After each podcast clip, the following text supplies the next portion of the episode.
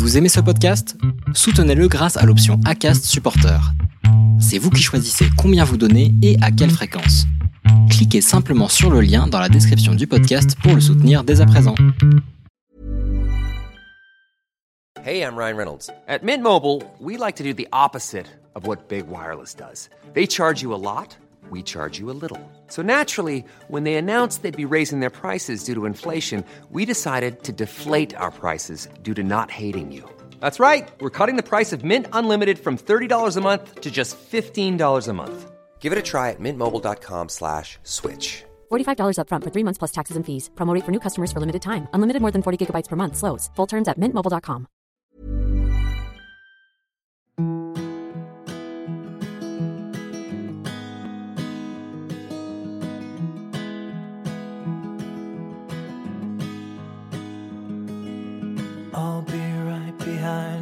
Josephine. I won't leave you in between. Bienvenue sur le podcast Les enfants vont bien. Je suis Constance, la créatrice et l'hôte du podcast. Dans la vie professionnelle, je suis doula. J'accompagne les futures familles dans la parentalité. Mais ma vraie vie, c'est surtout celle de maman de quatre petites filles qui ont la chance d'avoir deux mamans. Le podcast est né d'un double constat. Le premier est qu'en France, nous devons rassurer sur le fait que les enfants issus de familles extraordinaires vont bien.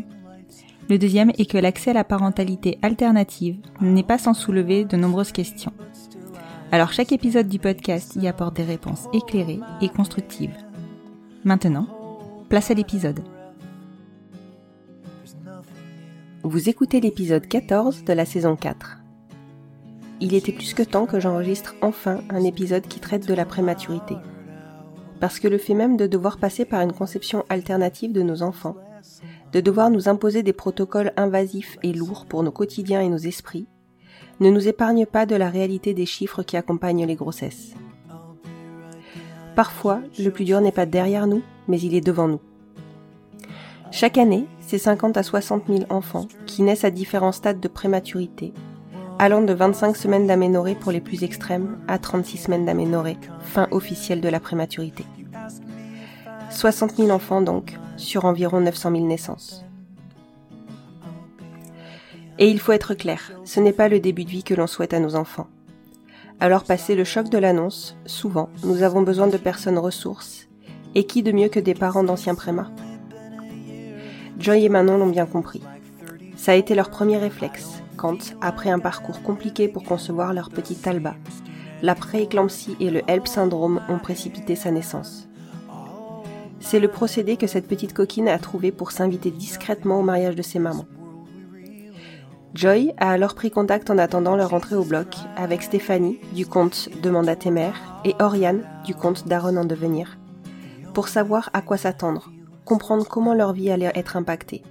Parce qu'il faut se le dire, le personnel médical sait bien vous expliquer les conséquences directes des symptômes qui poussent à provoquer une naissance. Mais leur discours reste très court-termiste. Pour l'avoir vécu, la prématurité, c'est au jour le jour, et vous ne savez pas une heure avant que vous sortez une heure après.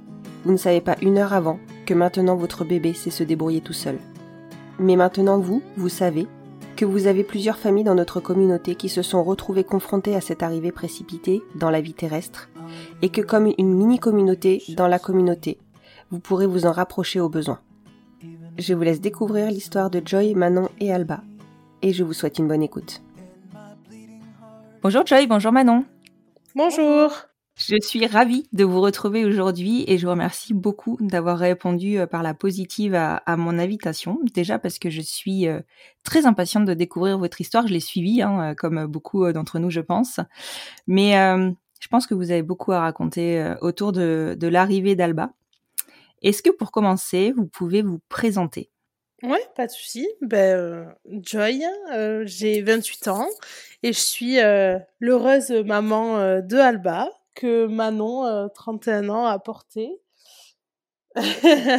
a porté jusqu'au jusqu'au ben, 12 décembre 2021 et depuis on forme une belle équipe à trois et on essaye un peu ben, d'avancer.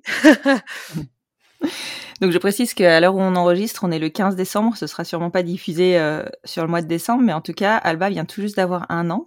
Mhm. C'est important à noter parce que vu le contexte de la naissance d'Alba, ben c'est c'est chouette que Alba euh, ait un an aujourd'hui. Et hum, avant d'en dévoiler euh, un peu plus, est-ce que vous pouvez me raconter votre rencontre? Ok. Euh, bah écoute, euh, au niveau de la rencontre, euh, moi je j'étais euh, en région parisienne pour les vacances et euh, finalement une une amie de ma marraine chez qui je dormais euh, m'a trouvé un job dans une grande entreprise de train euh, français. pour pas pour pas la citer et euh, donc euh, c'était un job pour euh, pour l'été pour faire de la saisie informatique et euh, je me suis retrouvée dans le même service que Manon. Ah, c'est marrant ça. Donc tu bossais à la SNCF à l'époque, Manon. Ouais, je bossais à la SNCF. euh, pareil, c'était un job. euh, J'étais en intérim euh, là-bas et, euh, et il se trouve que euh, donc l'amie de la marraine euh, de Joyce, c'était une super pote à moi aussi. Et donc elle m'avait dégoté ce job. Elle avait besoin de monde. Et euh, quand je suis arrivée dans le service, euh, au final, tous mes collègues qui étaient avec moi euh, sont tous partis en, en arrêt maladie. Donc elle a recruté Joy. Et du coup, je l'ai formée sur le poste. Ah, j'ai déjà eu des histoires de formatrices, tiens. Et de là, euh, voilà. Et de là, ouais, ça, ben, ça devait être euh, quatre mois euh, de job d'été et euh, ça fait sept ans. À la. SNCF Non, non, non. plus du tout à la, à la SNCF, du coup, mais, mais non, fait notre petite bonhomme de chemin depuis 7 ans, ouais. Ouais, voilà, on a fait. euh, ben, à un moment donné, moi, les vacances se sont terminées, donc je suis rentrée sur Toulouse et Manon est restée sur Paris. Donc là, on est à l'été 2016 Mhm. et euh, on a habité ensemble à Toulouse en juillet 2018. Donc on a fait donc deux ans. euh, deux ans Deux de ans train. euh, train, ouais.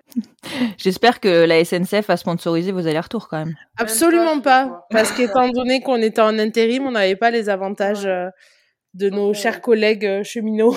Ça, donc on payait plein pot, nous aussi. Oh là là, bon. Ok, bon, c'est derrière vous, entre guillemets.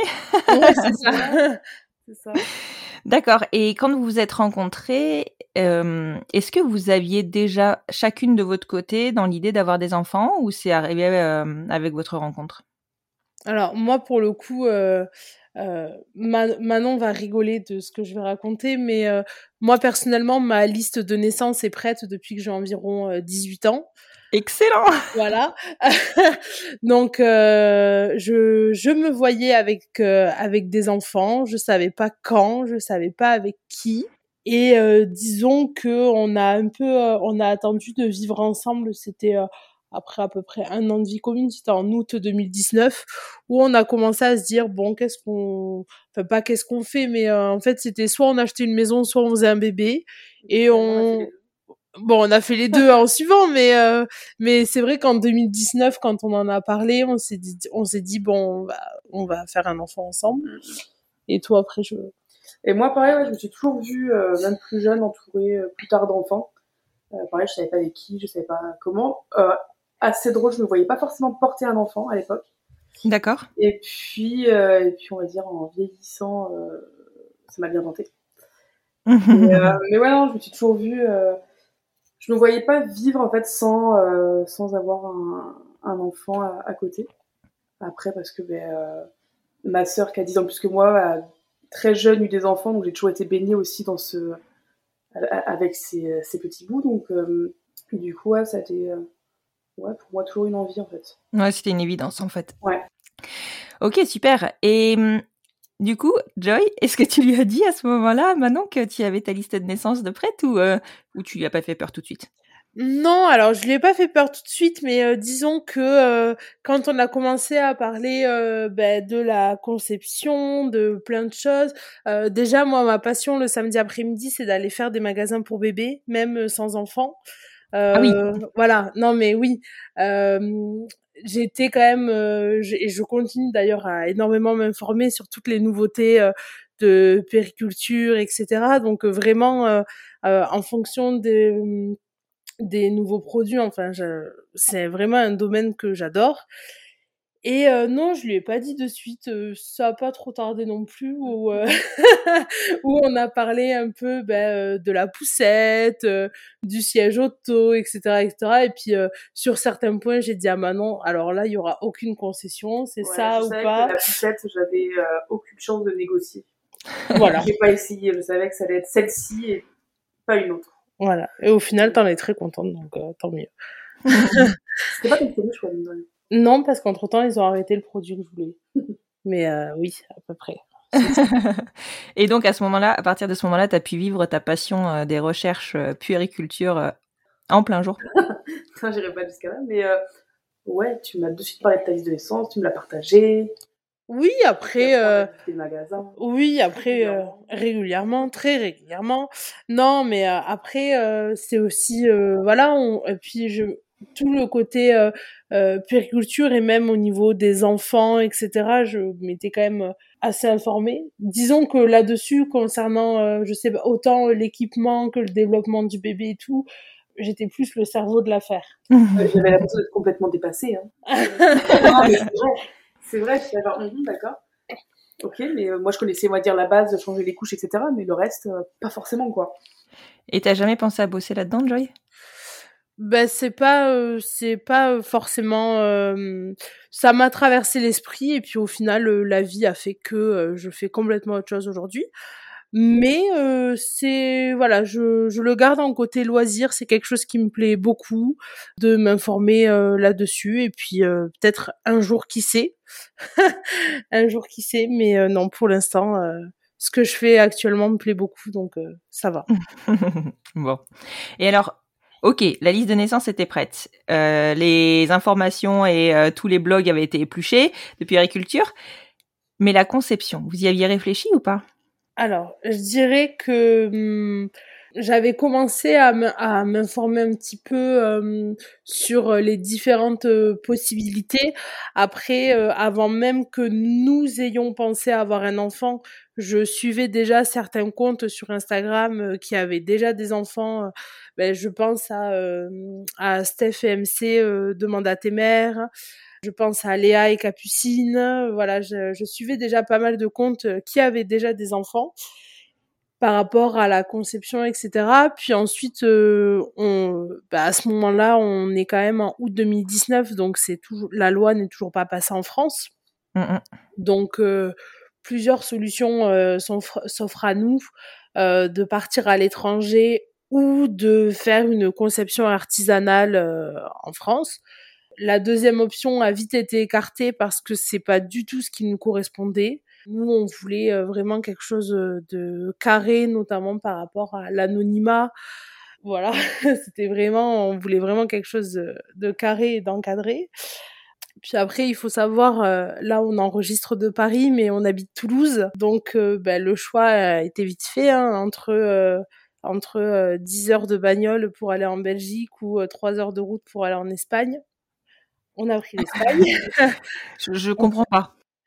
Voilà, on a pris l'Espagne. Euh, après, euh, par rapport à ça, ben, on avait euh, une certaine particularité, ben, c'est que il y avait aussi la question du, du surpoids, il y avait la question de différentes pathologies dont est atteinte Manon. Donc, on a fait, on a fait, disons, une petite liste de cliniques espagnoles qui nous tentaient et j'ai envoyé le même mail aux trois cliniques, donc en parlant de notre surpoids, en parlant de la pathologie de Manon euh, De diverses questions. et de diverses questions. Et sur les trois cliniques qu'on a choisies, il y en a une seule qui a pris la peine de nous répondre. Mhm. Et, et, euh, ben c'est Et euh, de nous rencontrer. et de nous rencontrer du coup. venaient à Toulouse euh, quelques temps après. Donc on a pu caler un rendez-vous et discuter de vive voix avec eux. Donc on C'est ça. en confiance. Enfin, c'était. euh, On Ouais. a pu être rassurés sur pas mal de choses en fait. D'accord. Ils vous, ils vous ont proposé de suite un DPNI ou euh... Non, non, non. Alors, en fait, pas du tout. C'est, euh, en fait, euh, je, je crois que je l'ai toujours le mail. Euh, en fait, Manon, elle a euh, des troubles de la coagulation. Elle a des mutations de, elle a des mutations de gènes. mhm. Et en fait, euh, ben nous, on voulait un peu savoir euh, ce qu'il en était parce que du coup, c'est euh, des risques de phlébite euh, assez importants. Euh, par rapport à la prise d'hormones. Par exemple, Manon n'a pas le droit de prendre de prendre des pilules euh, contraceptives? Non, je peux prendre que la microprogestative. je peux pas avoir d'oestrogène dedans, par exemple. D'accord, pas d'œstrogène, ok.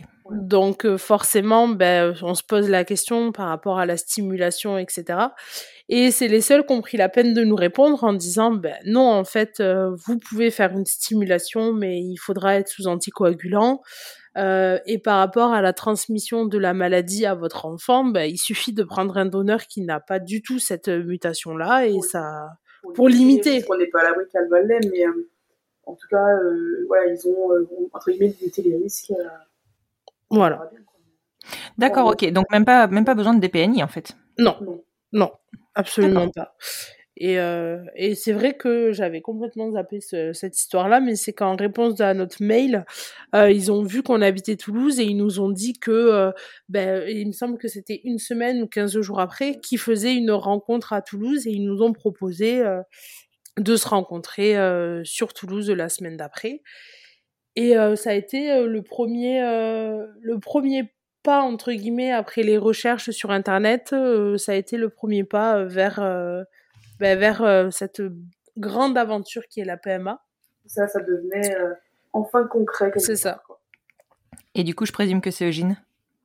Pas, du tout. Ah bah non. pas du tout. Pourtant, c'est Eugène qui fait des rencontres d'ordinaire. Ouais, et ils nous ont pas répondu. non, d'accord. C'était partie des choix, mais on les, ils nous ont pas répondu. Non. C'est Girex. C'est euh, Girex, euh, Girex Gironne, du coup.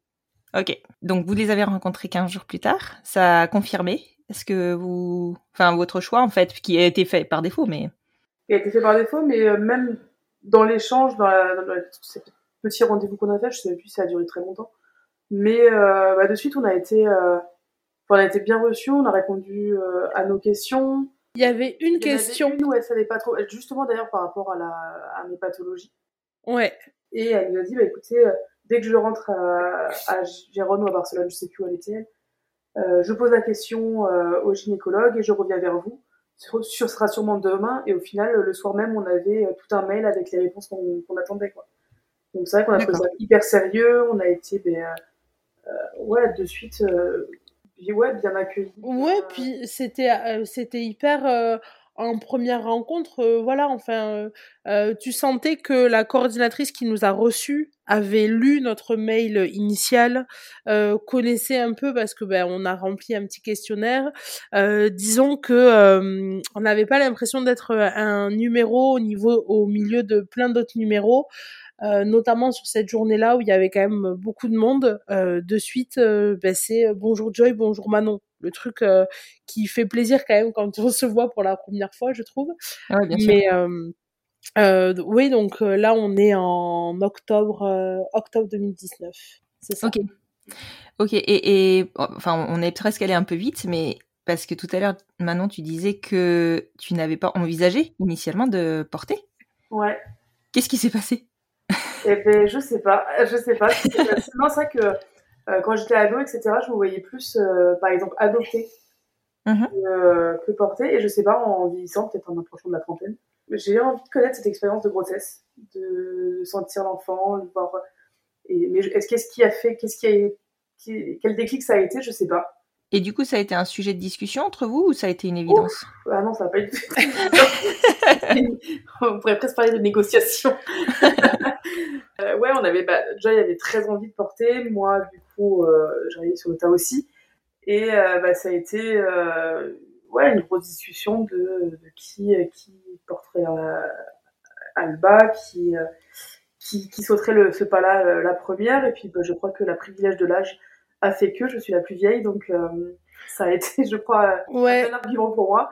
Mmh et, et puis, bah, dans tous les cas oui, ça s'est vraiment fini en privilège de l'âge où en fait on s'est dit bon déjà on est sûr on voudrait avoir deux enfants mmh donc euh, je déteste cette expression mais euh, pas un enfant chacune mais le porter chacune notre Mmh tour euh, ça c'était sûr mais la vraie question c'était qui allait commencer? Donc comme tu dis de négociation en négociation on a opté pour le privilège de l'âge parce qu'on s'est dit si admettons je porte la première donc Manon avait 29 ans.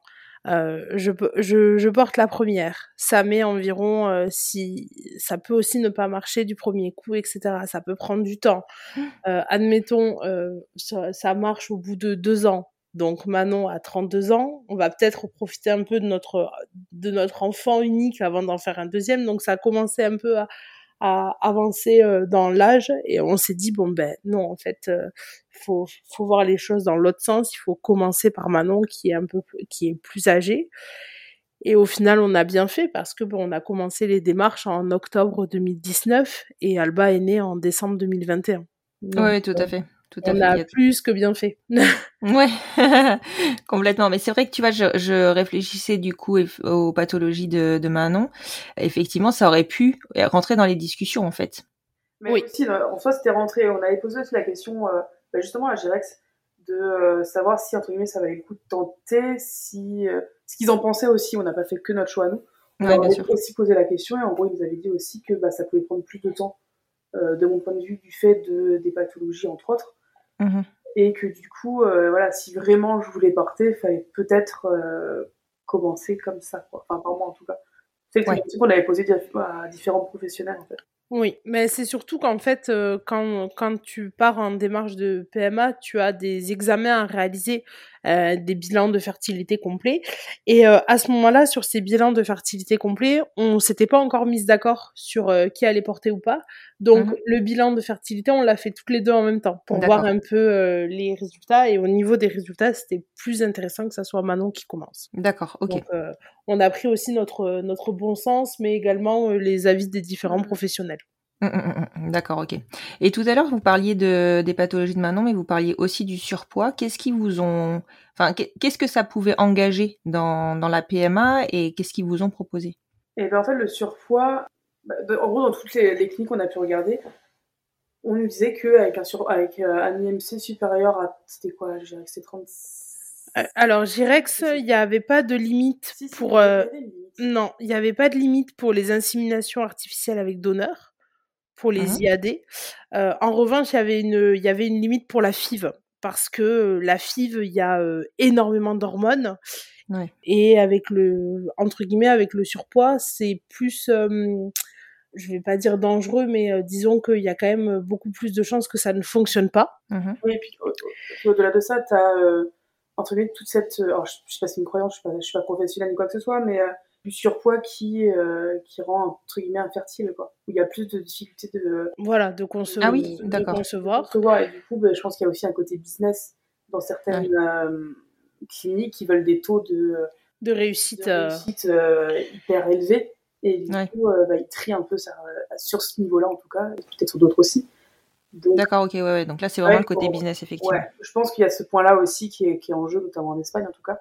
Quoique même en France, parce qu'on avait rencontré une professionnelle qui nous avait dit, Ah, tant que vous avez, tant que vous maigrissez pas, je ferai rien avec vous. quoi. Ah, oh là là, d'accord. Euh, On en a rencontré qu'une comme ça, moi là rencontré. Donc euh, ouais, non, c'était aussi un facteur. euh, À prendre en compte, oui, tout à fait. Après, euh, en connaissance de cause, Girex nous en, nous avait dit que ça pourrait être plus difficile avec euh, avec le avec le surpoids, etc. Et euh, alors, est-ce que c'est ça qui a rendu le parcours difficile ou pas? On le saura, on le saura jamais. Mais euh, c'est c'est vrai que pas mal de centres PMA, que ça soit euh, en France ou à l'étranger, euh, prennent cette euh, prennent ce facteur-là en compte. Et euh, notamment, euh, Manon parlait de cette gynéco hyper bienveillante euh, qui aujourd'hui travaille dans... elle est toujours sur Toulouse, elle est dans le deuxième centre PMA de, de Toulouse. Et ben, j'ai d'autres personnes qui sont allées la voir et qui ont eu exactement la même expérience que nous. Où euh, Non, mais- elle te regarde droit dans les yeux et elle te dit euh, tant que t'as pas perdu 20 kilos, ça sert à rien de faire quoi que ce soit. Je connais quelqu'un qui est aussi forte que nous, qui est en parcours solo et avec qui ça s'est très bien passé. Donc très particulier comme, euh, comme personnage. Ouais, peut-être plus homophobe que grossophobe d'ailleurs. Ouais, Peut-être que, peut-être qu'il y a de ça, ouais. Ouais, on s'est posé la question justement. Vraiment Ouais. euh, euh, très particulier très comme, euh, et comme contact. C'est notre première, la première euh, gynécologue qu'on allait voir, donc c'est vrai qu'on était un petit peu euh, décontenancés après, en tout cas. Ouais, ça a C'est été, euh, ouais, c'est ça, ça a été, ben, il me s- ça a été le premier, le tout premier rendez-vous, euh, avant même de rencontrer Jirex, euh, on est allé la voir elle. Et quand on est sorti du rendez-vous, on s'est regardé, on a dit non mais en fait, On regardé, euh, on a pleuré. ouais. Et après, on s'est dit, euh, il faut qu'on trouve quelqu'un d'autre. Ouais, ouais, ouais. Non, mais ça, ça j'insiste lourdement dans mes épisodes systématiquement dessus, mais clairement, vous n'êtes lié à personne. C'est ça. Donc, changez si vous vous sentez pas bien euh, ou pas bien reçu. Alors, on nous l'avait recommandé cette gynéco et du coup on a euh, on a été euh, enfin on a recontacté la, la personne qui nous l'avait euh, recommandé en disant mais en fait c'est c'est- voilà ce qui s'est passé c'est pas possible quoi. Bah, c'est clair. donc euh, C'est clair. Ça me fait penser à ta petite écho des urgences, peut-être qu'on en parlera dans, ouais dans cette folle aventure de la grossesse, mais euh, euh, on est en, alors on n'est pas en plein confinement, on est en plein euh, pass sanitaire, euh, machin, euh, les visites à l'hôpital toujours interdites, etc., etc.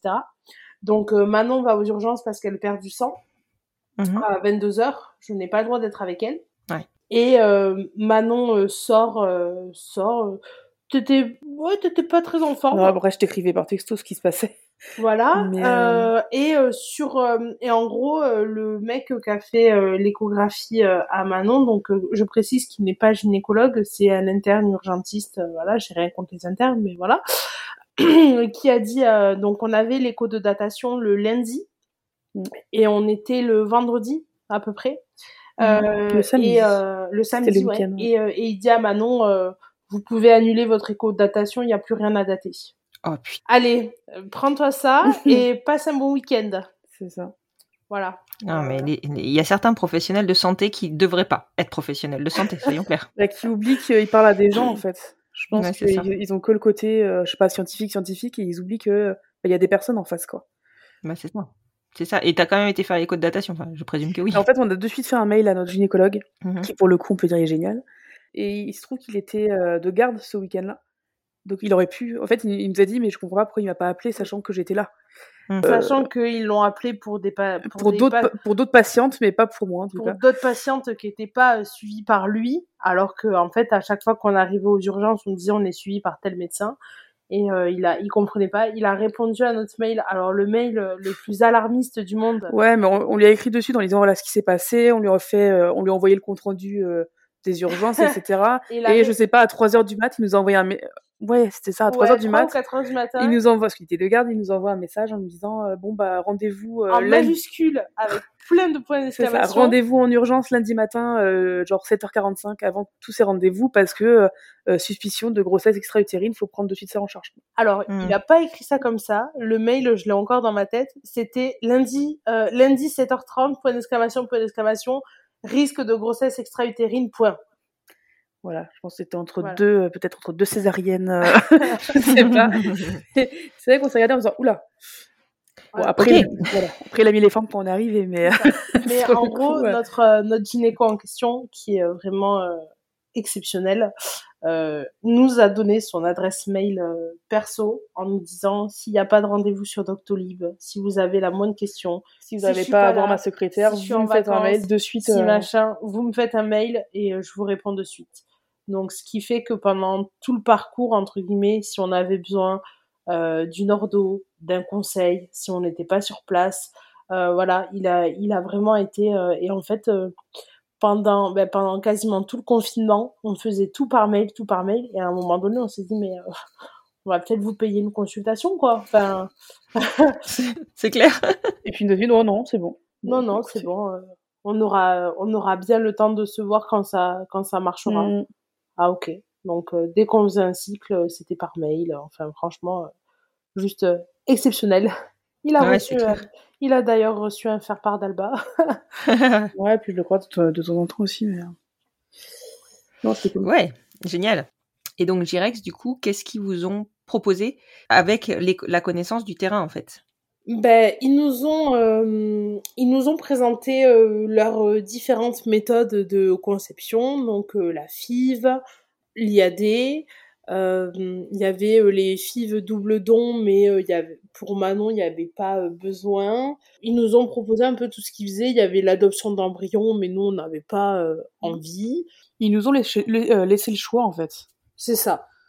C'est ça. Ils nous ont, bah, en fait, ils nous ont présenté, je vais pas dire les inconvénients, les risques de chaque, euh, de chaque méthode. Et ensuite, voilà, ils nous ont bien dit, enfin nous, ce qu'on voulait aussi, parce que il y a quand même un, certain aspect financier à prendre en compte. Oui, tout de même. Voilà.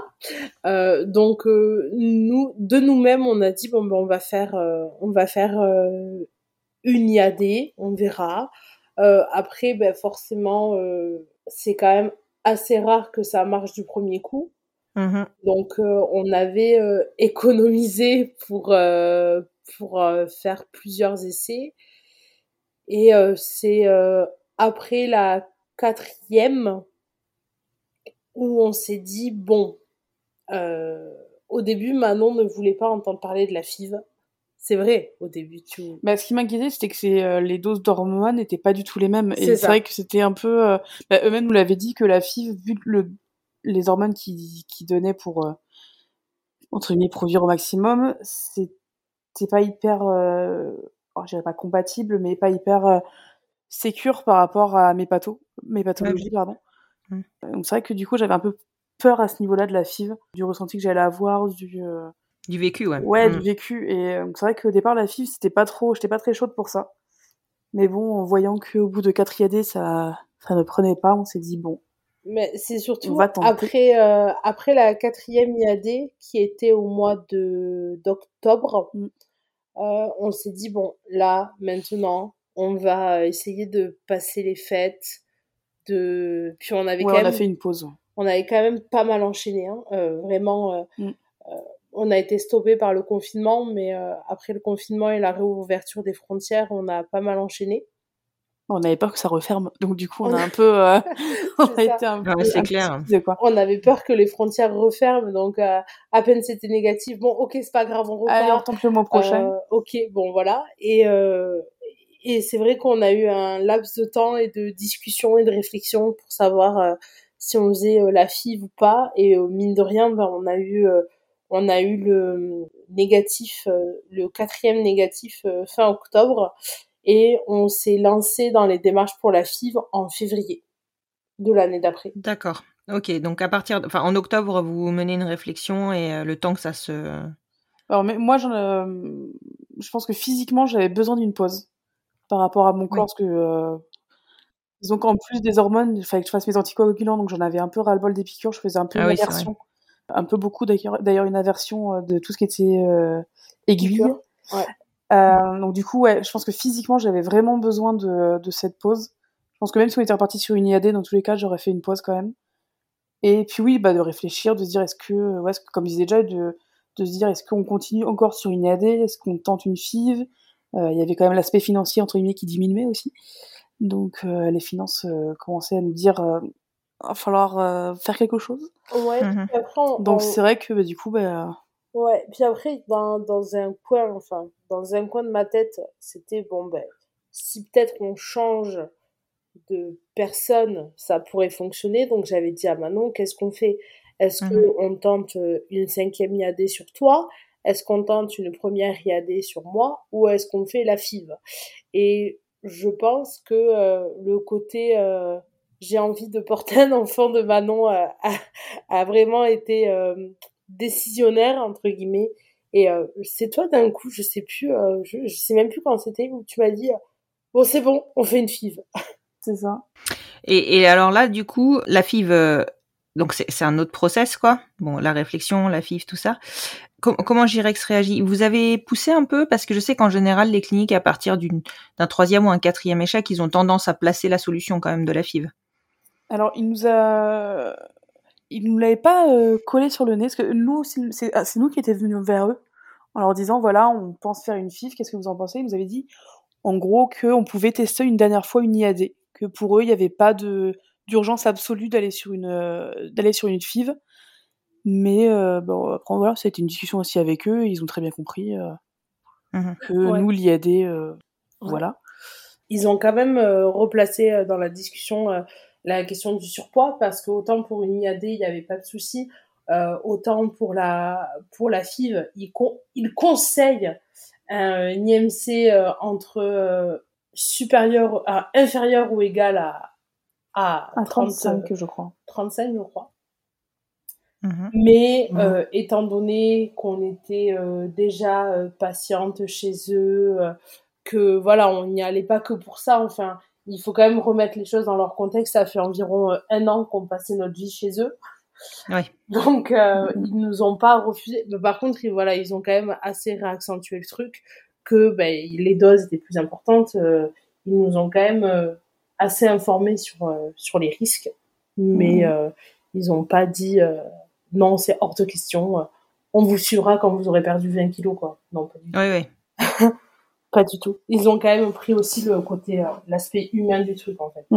D'accord. Et alors, quand est-ce que vous commencez le process de FIV? Euh, ben on fait euh, la, on fait le premier rendez-vous visio qui pour le coup pour la FIV est obligatoire en février, je crois. Et euh, dès ce premier euh, rendez-vous euh, visio, en fait, il propose de suite euh, la date de ponction. Quand est-ce que ça peut nous arranger aussi Et euh, suite à et suite à cette date, en fait, il nous envoie euh, euh, ben, le protocole à faire avant, etc. Donc, Donc, la liste d'examens. la liste d'examens aussi. Ben, nous, en fait, on avait prévu, c'était le 14 avril, la ponction. Donc, on avait choisi cette, cette date. Alors, je sais Et sachant, et parce que je devais me faire opérer du canal carpien, rappelle-toi. Et du coup, je me faisais opérer en, en mars, mars. en- oui, en mars. Tant que je l'avais pas fait ça, je ne voyais pas euh, faire une FIV, euh, être enceinte, me faire opérer, tout ça. C'est ça. Donc, on Ouais, clair. on- voilà, je me suis déjà opéré du canal carpien, donc euh, mi- euh, mi-mars, fin mars. fin mars. Puis, c'était déjà aussi une anesthésie. Donc, il, con- donc, il conseillait quand même D'attendre d'attendre un 15 jours avant. euh, Voilà. avant de... Ouais, c'est ça. Donc, euh, oui, on avait dit, euh, bon, ben, 14 avril pour la ponction. Et ensuite, pour le transfert, ben, c'était, euh, c'était un peu quand on voulait, si on voulait le faire sur le cycle d'après ou encore après.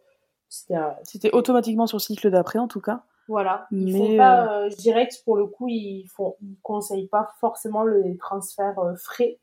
D'accord. Et, euh, et nous, en même temps, on n'était pas trop pour parce qu'on n'avait pas envie de poser autant de, autant de jours, etc. Donc, on s'est dit, bon, ben, on le fera euh, sur le cycle d'après. Euh, On rappelle quand même que la clinique, elle est à 3 heures de route. Donc, euh, nous, pour le coup, l'aller-retour euh, euh, sur la journée ou sur deux jours, c'était pas un problème. Mm, oui. voilà comment on en est arrivé, euh, comment on en est arri- arrivé là. Et en fait, dans la discussion, je me rends compte que dès le début, ça a été le parcours du combattant, cet enfant, où euh, ben, le jour de les frontières euh, étaient réouvertes, mais il fallait les passes sanitaires et les tests, etc., pour passer les frontières. Mhm. On avait beau être vacciné, il fallait avoir le négatif pour rentrer en Espagne, Mhm. et il fallait avoir le négatif pour rentrer en France. Oui, et puis il fallait aussi, une, euh, en tout cas sur certains essais qu'on a fait, il fallait euh, avoir un, L'autorisation une de déplacement. autorisation, une autorisation de déplacement. ouais. département non plus. Donc il fallait, vrai, euh, il fallait que Girex nous envoie euh, en gros une preuve de pourquoi on allait en Espagne en fait. Ouais, une convocation. C'est ça, exactement une convocation. Donc c'est vrai que du coup, euh, Non, on n'a jamais été, on n'a jamais été contrôlé au final, mais non, on n'a jamais été. Si, On a failli. si au péage de... Ouais, mais il a pas regardé les convoques. On lui a juste dit de vie euh, à l'oral. Il a pas Il a pas regardé. regardé les convoques, oui. On s'est fait arrêter en rentrant en France. D'accord.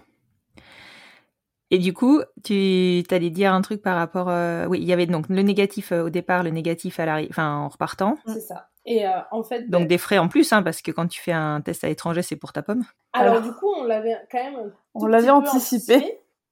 C'est-à-dire que euh, on avait la ponction le mercredi. On comptait partir le mardi.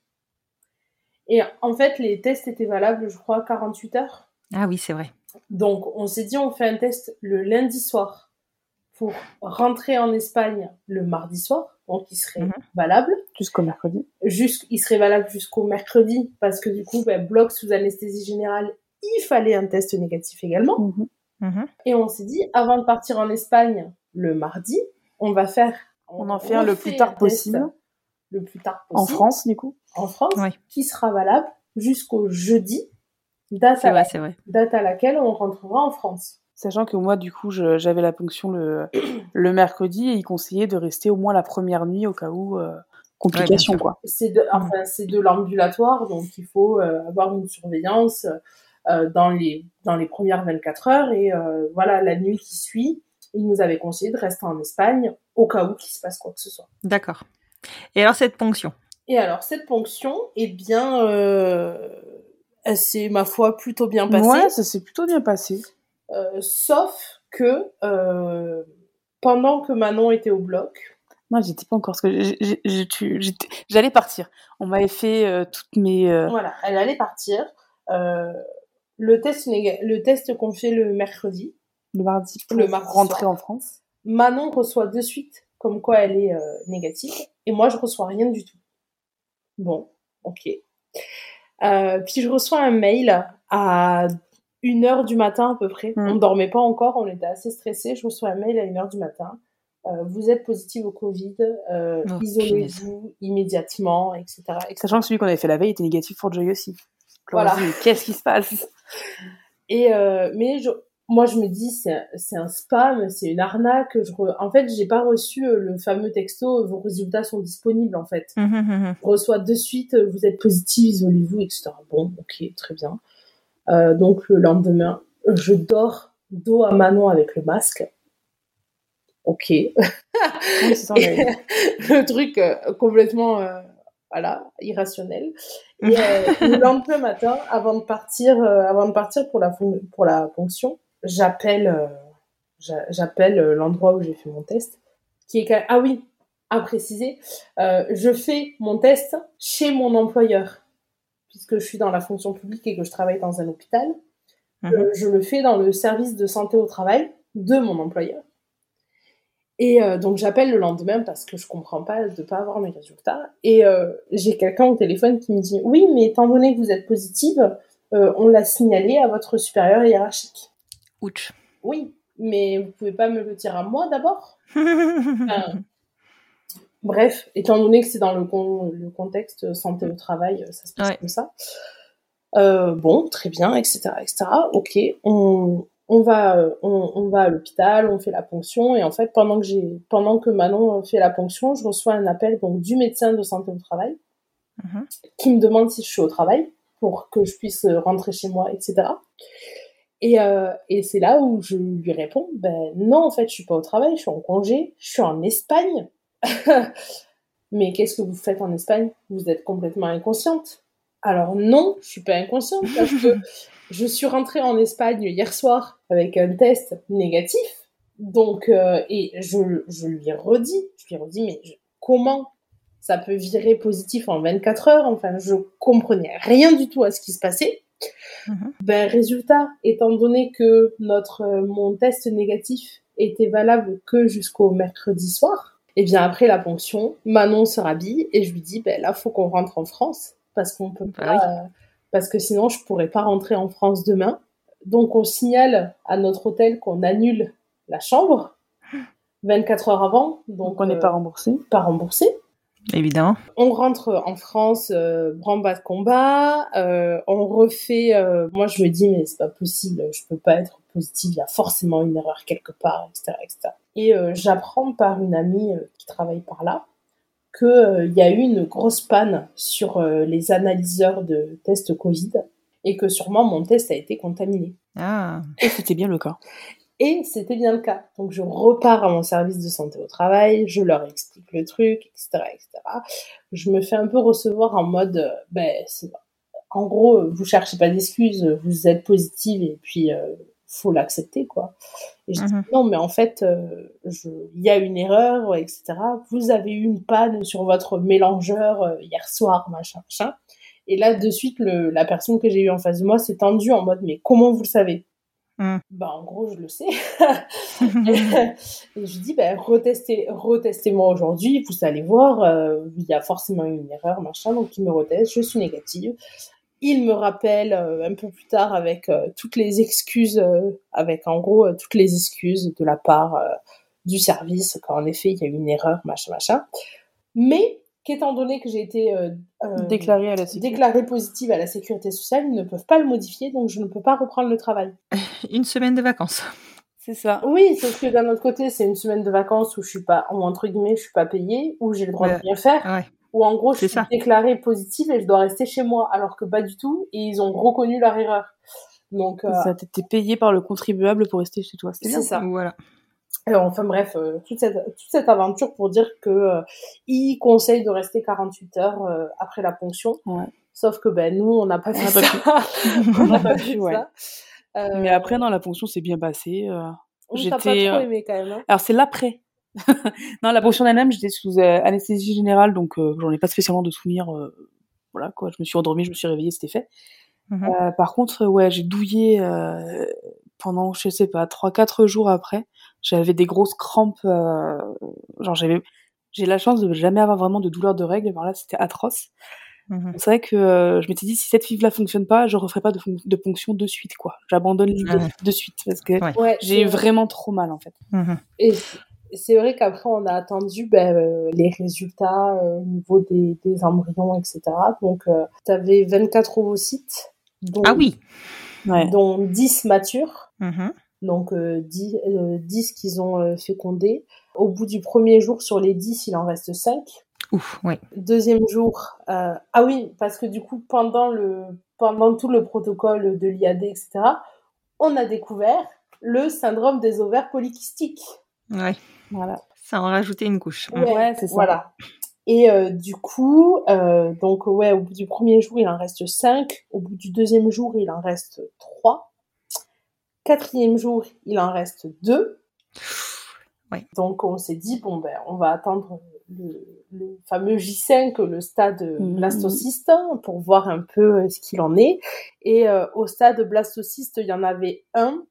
Et euh, il y en a un autre qu'ils ont poussé un jour de plus. En gros, ils nous ont dit, euh, ça sera, euh, il aura le stade J5, mais il lui faudra six jours pour la, pour l'obtenir entre guillemets. Et au bout, euh, ouais, bah, c'est ça. Au bout des six jours, on reçoit euh, le résultat du labo où on a euh, deux embryons de très bonne qualité Ouais, pour le coup, Mhm. que ben on peut faire euh, le transfert euh, quand on veut. c'est ça. Donc on fait le transfert le mois d'après. On choisit d'en mettre qu'un. On choisit d'en mettre qu'un. Pareil, Mhm. toujours l'aspect financier. On en a deux. Si on met les deux et que ça marche pas, on repart pour une FIV depuis le début. Et j'avais pas du tout envie, Donc, Ouais. je disais avant. donc le prix de la FIV depuis le début, surtout. Et euh, si ça marche pas, le deuxième transfert est à, euh, je crois, 1200 euros, quelque chose comme ça. Ouais, c'est un truc comme ça, c'était un peu un- environ 1000 euros. C'est- Voilà, c'était un peu plus euh, possible, on va dire, financièrement. Et puis ça nous faisait un cycle de plus, quoi. On avait deux mois où on pouvait euh, tenter, Mhm. sans repartir sur une fille, enfin sur une ponction et tout. Parce que vraiment la ponction, moi, j'avais pas du tout envie. Je pense que je t'aurais laissé euh, commencer parce que je, ouais, j'en voulais pas du tout. Ouais. J'avais ouais, j'avais trop mal vécu le- l'après-ponction. Donc, euh, du coup, on fait, euh, on fait euh, le transfert le 6 mai 2021. Mm. Et là, pour le coup, le 6 mai 2021, on fait l'aller-retour dans la journée, Ouais. il me semble. Ouais. Euh, ben, entre guillemets, euh, les frais d'hôtel, les frais d'essence, euh, etc., etc., on, a, on en arrive à un point où euh, nos finances sont au plus bas et où on dit, bon, là, c'est pas grave, on va faire l'aller-retour dans la journée. Mm. Et ensuite, on attend... c'est alors là pour le coup, étant donné que c'est un J5, alors ces calculs d'apothicaire, euh, je me revois encore euh, en conversation Instagram avec euh, demande à tes mères, je savais même plus comment faire, s'il fallait calculer le J0 ou le J5, enfin bref, par rapport à la prise de sang. Donc on a fait la prise de sang le plus tard possible. On Mhm. a dit bon ben en gros au final, il t'explique que étant donné que tu as un J5, tu peux faire tu es censé faire la prise de sang à J14. Mais vu qu'il a déjà 5 jours, tu peux descendre à J10. D'accord. Nous, nous on n'a rien compris. On a fait, bon, allez, on va faire la prise de sang à J14.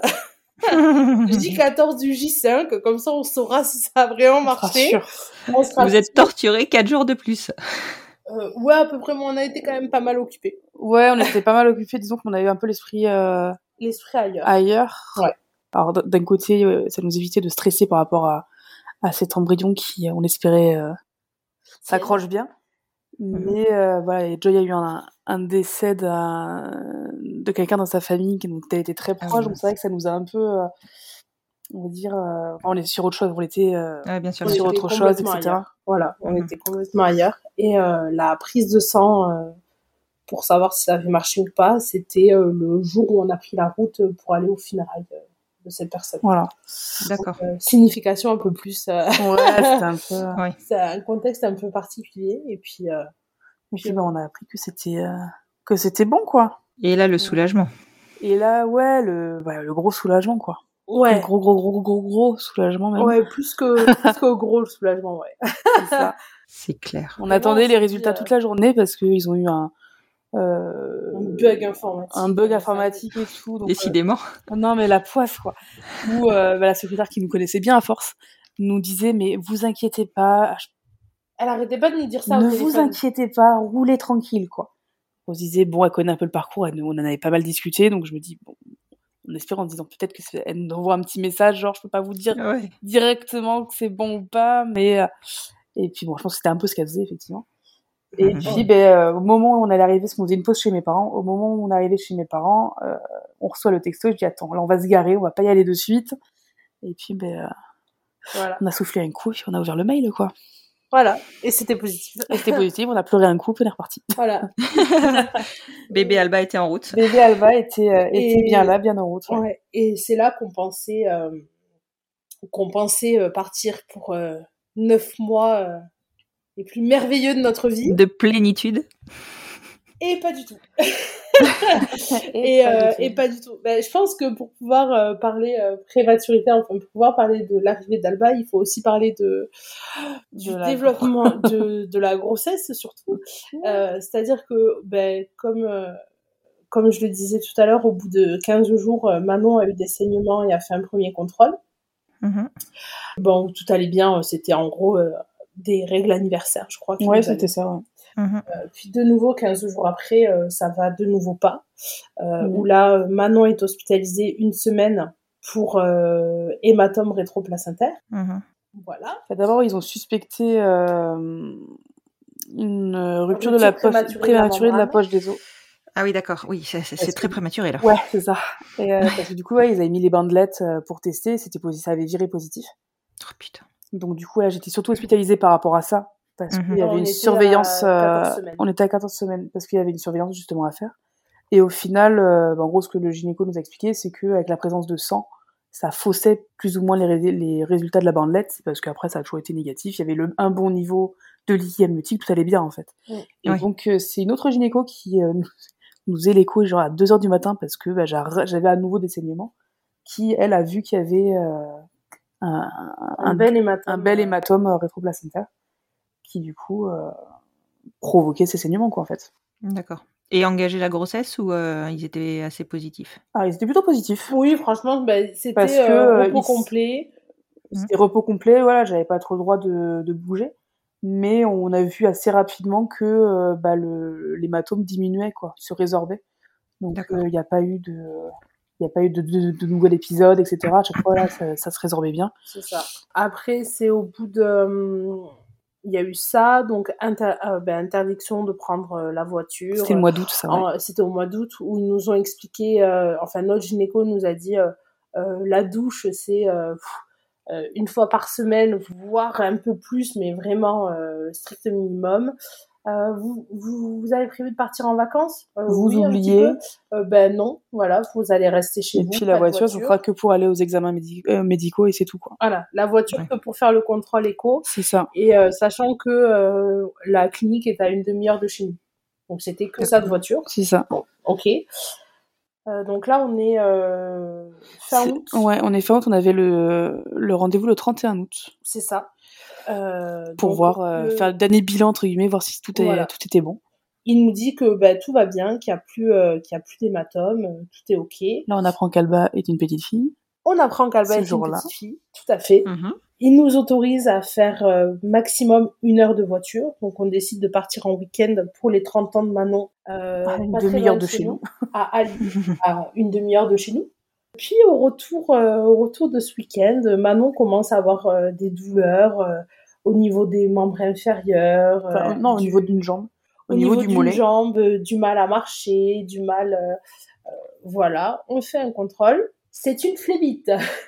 Ah oui, puis bah, en même temps, c'était Il prévisible. y avait un risque. Après, Voilà. j'étais, Voilà. j'ai été tout le long sous anticoagulant, sauf euh, le mois d'août, vu que j'avais ce- cet hématome, et pour éviter de bah, d'accentuer le l'afflux sanguin, Ouais. euh, on m'avait enlevé les, les anticoagulants. Donc euh, euh, cette euh, ce, ouais ce, cette absence d'anticoagulants euh, plus entre guillemets l'immobilisation bah, ça a fait un petit facteur euh, sympathique pour faire une flébite. Donc j'ai fait ma petite flébite euh, début septembre. Voilà, donc elle a été prise en charge de suite, donc il n'y a pas eu de complications ni quoi que ce soit. Mhm. Donc on a repris tout doucement les anticoagulants pour, euh, C'est ça. pour pallier à tout ça, quoi. Et euh, donc là, on est euh, fin, se- fin septembre. Euh, on a commencé à acheter des, hum, des trucs pour, euh, pour Alba à se à s'équiper, etc. Parce que voilà. Euh, moi, je lis partout que il faut commencer euh, la valise aux alentours de 34, 35 semaines. Donc, on a acheté des trucs, mais on se dit bon, on attend, on lavera plus tard, on, le- on fera ça plus tard. On, Voilà, attend, on attend. stocke, on stocke et on verra après, quoi. Mhm. On décide de se marier C'est ça. début octobre. Ah ah Oui, voilà, début octobre, on se dit, bah, pour faciliter toutes les démarches d'après, hop, on va se marier. Parce, Parce qu'on sonne quand même un petit peu aussi. Entre temps, la loi est passée. Donc, Ouais. pour les grossesses déjà entamées à partir du 4 août 2021, on peut faire une reconnaissance conjointe a posteriori. Mhm. Donc, on se dit, bon, ben, euh, on va, on va se marier. La date est prévue le 11 décembre.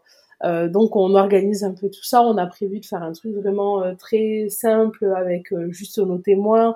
Euh, on a prévu un petit euh, goûter euh, chez nous, euh, voilà, et un petit restaurant suivant avec nos témoins. Mhm.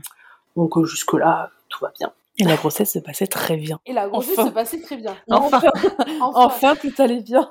Les deux derniers mois. Les, voilà. On savait pas que c'était les deux derniers mois. Ah moment-là, non, on vous saviez pas, vous saviez pas. Mais Et on puis, dit, ben, ça commence à aller mieux. Ouais, c'est ça. Et puis, bah, du coup, début décembre, on commence un peu aussi bah, tous les achats de Noël, le, la préparation du petit mariage qu'on avait prévu, tout ça. Et puis, euh, je sais pas, aux alentours du, euh, 10 ouais, du 5 décembre, Ouais, dans ces eaux-là. puis par rapport encore à l'organisation pour Alba, tout le monde, euh, tout le monde nous disait euh, prévoyez pas trop de taille naissance parce qu'ils le mettent pas souvent.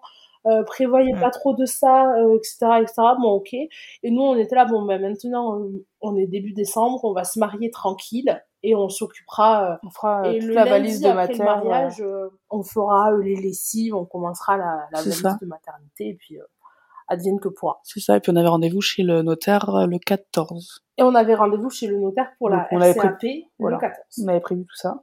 Et du coup, ouais, euh, début décembre, je pense, ouais, aux alentours du 4, 5. C'était après mon eaux-là. VJF. Donc c'était le 5-6. Ouais, un truc comme ça. Je commence à avoir des douleurs à l'estomac, mais que je... tout douce, toute douce, donc je me dis, bon, c'est des erreurs d'estomac. Alba, s'il faut, être a, peut-être a été assez haute.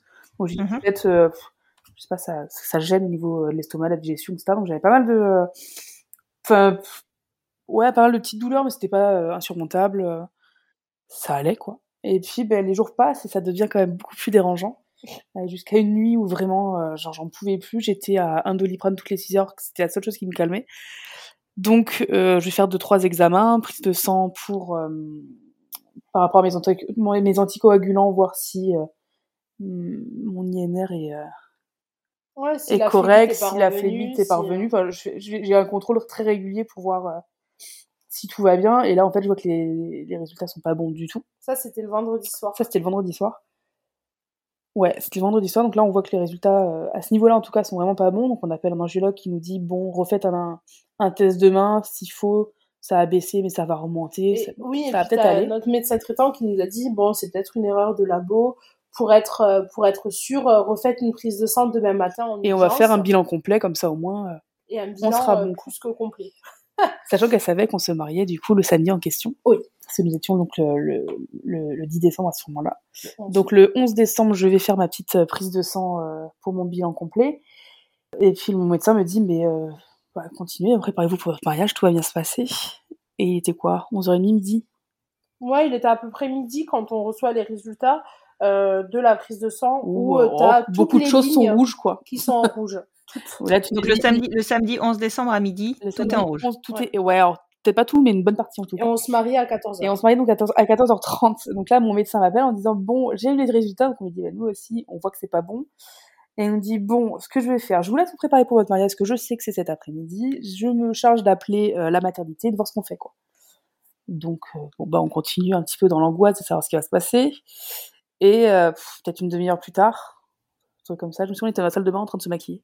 Ouais. je me souviens de ça, avec nos témoins qui étaient en train de finir d'installer euh, la déco de la, de la part pour le goûter.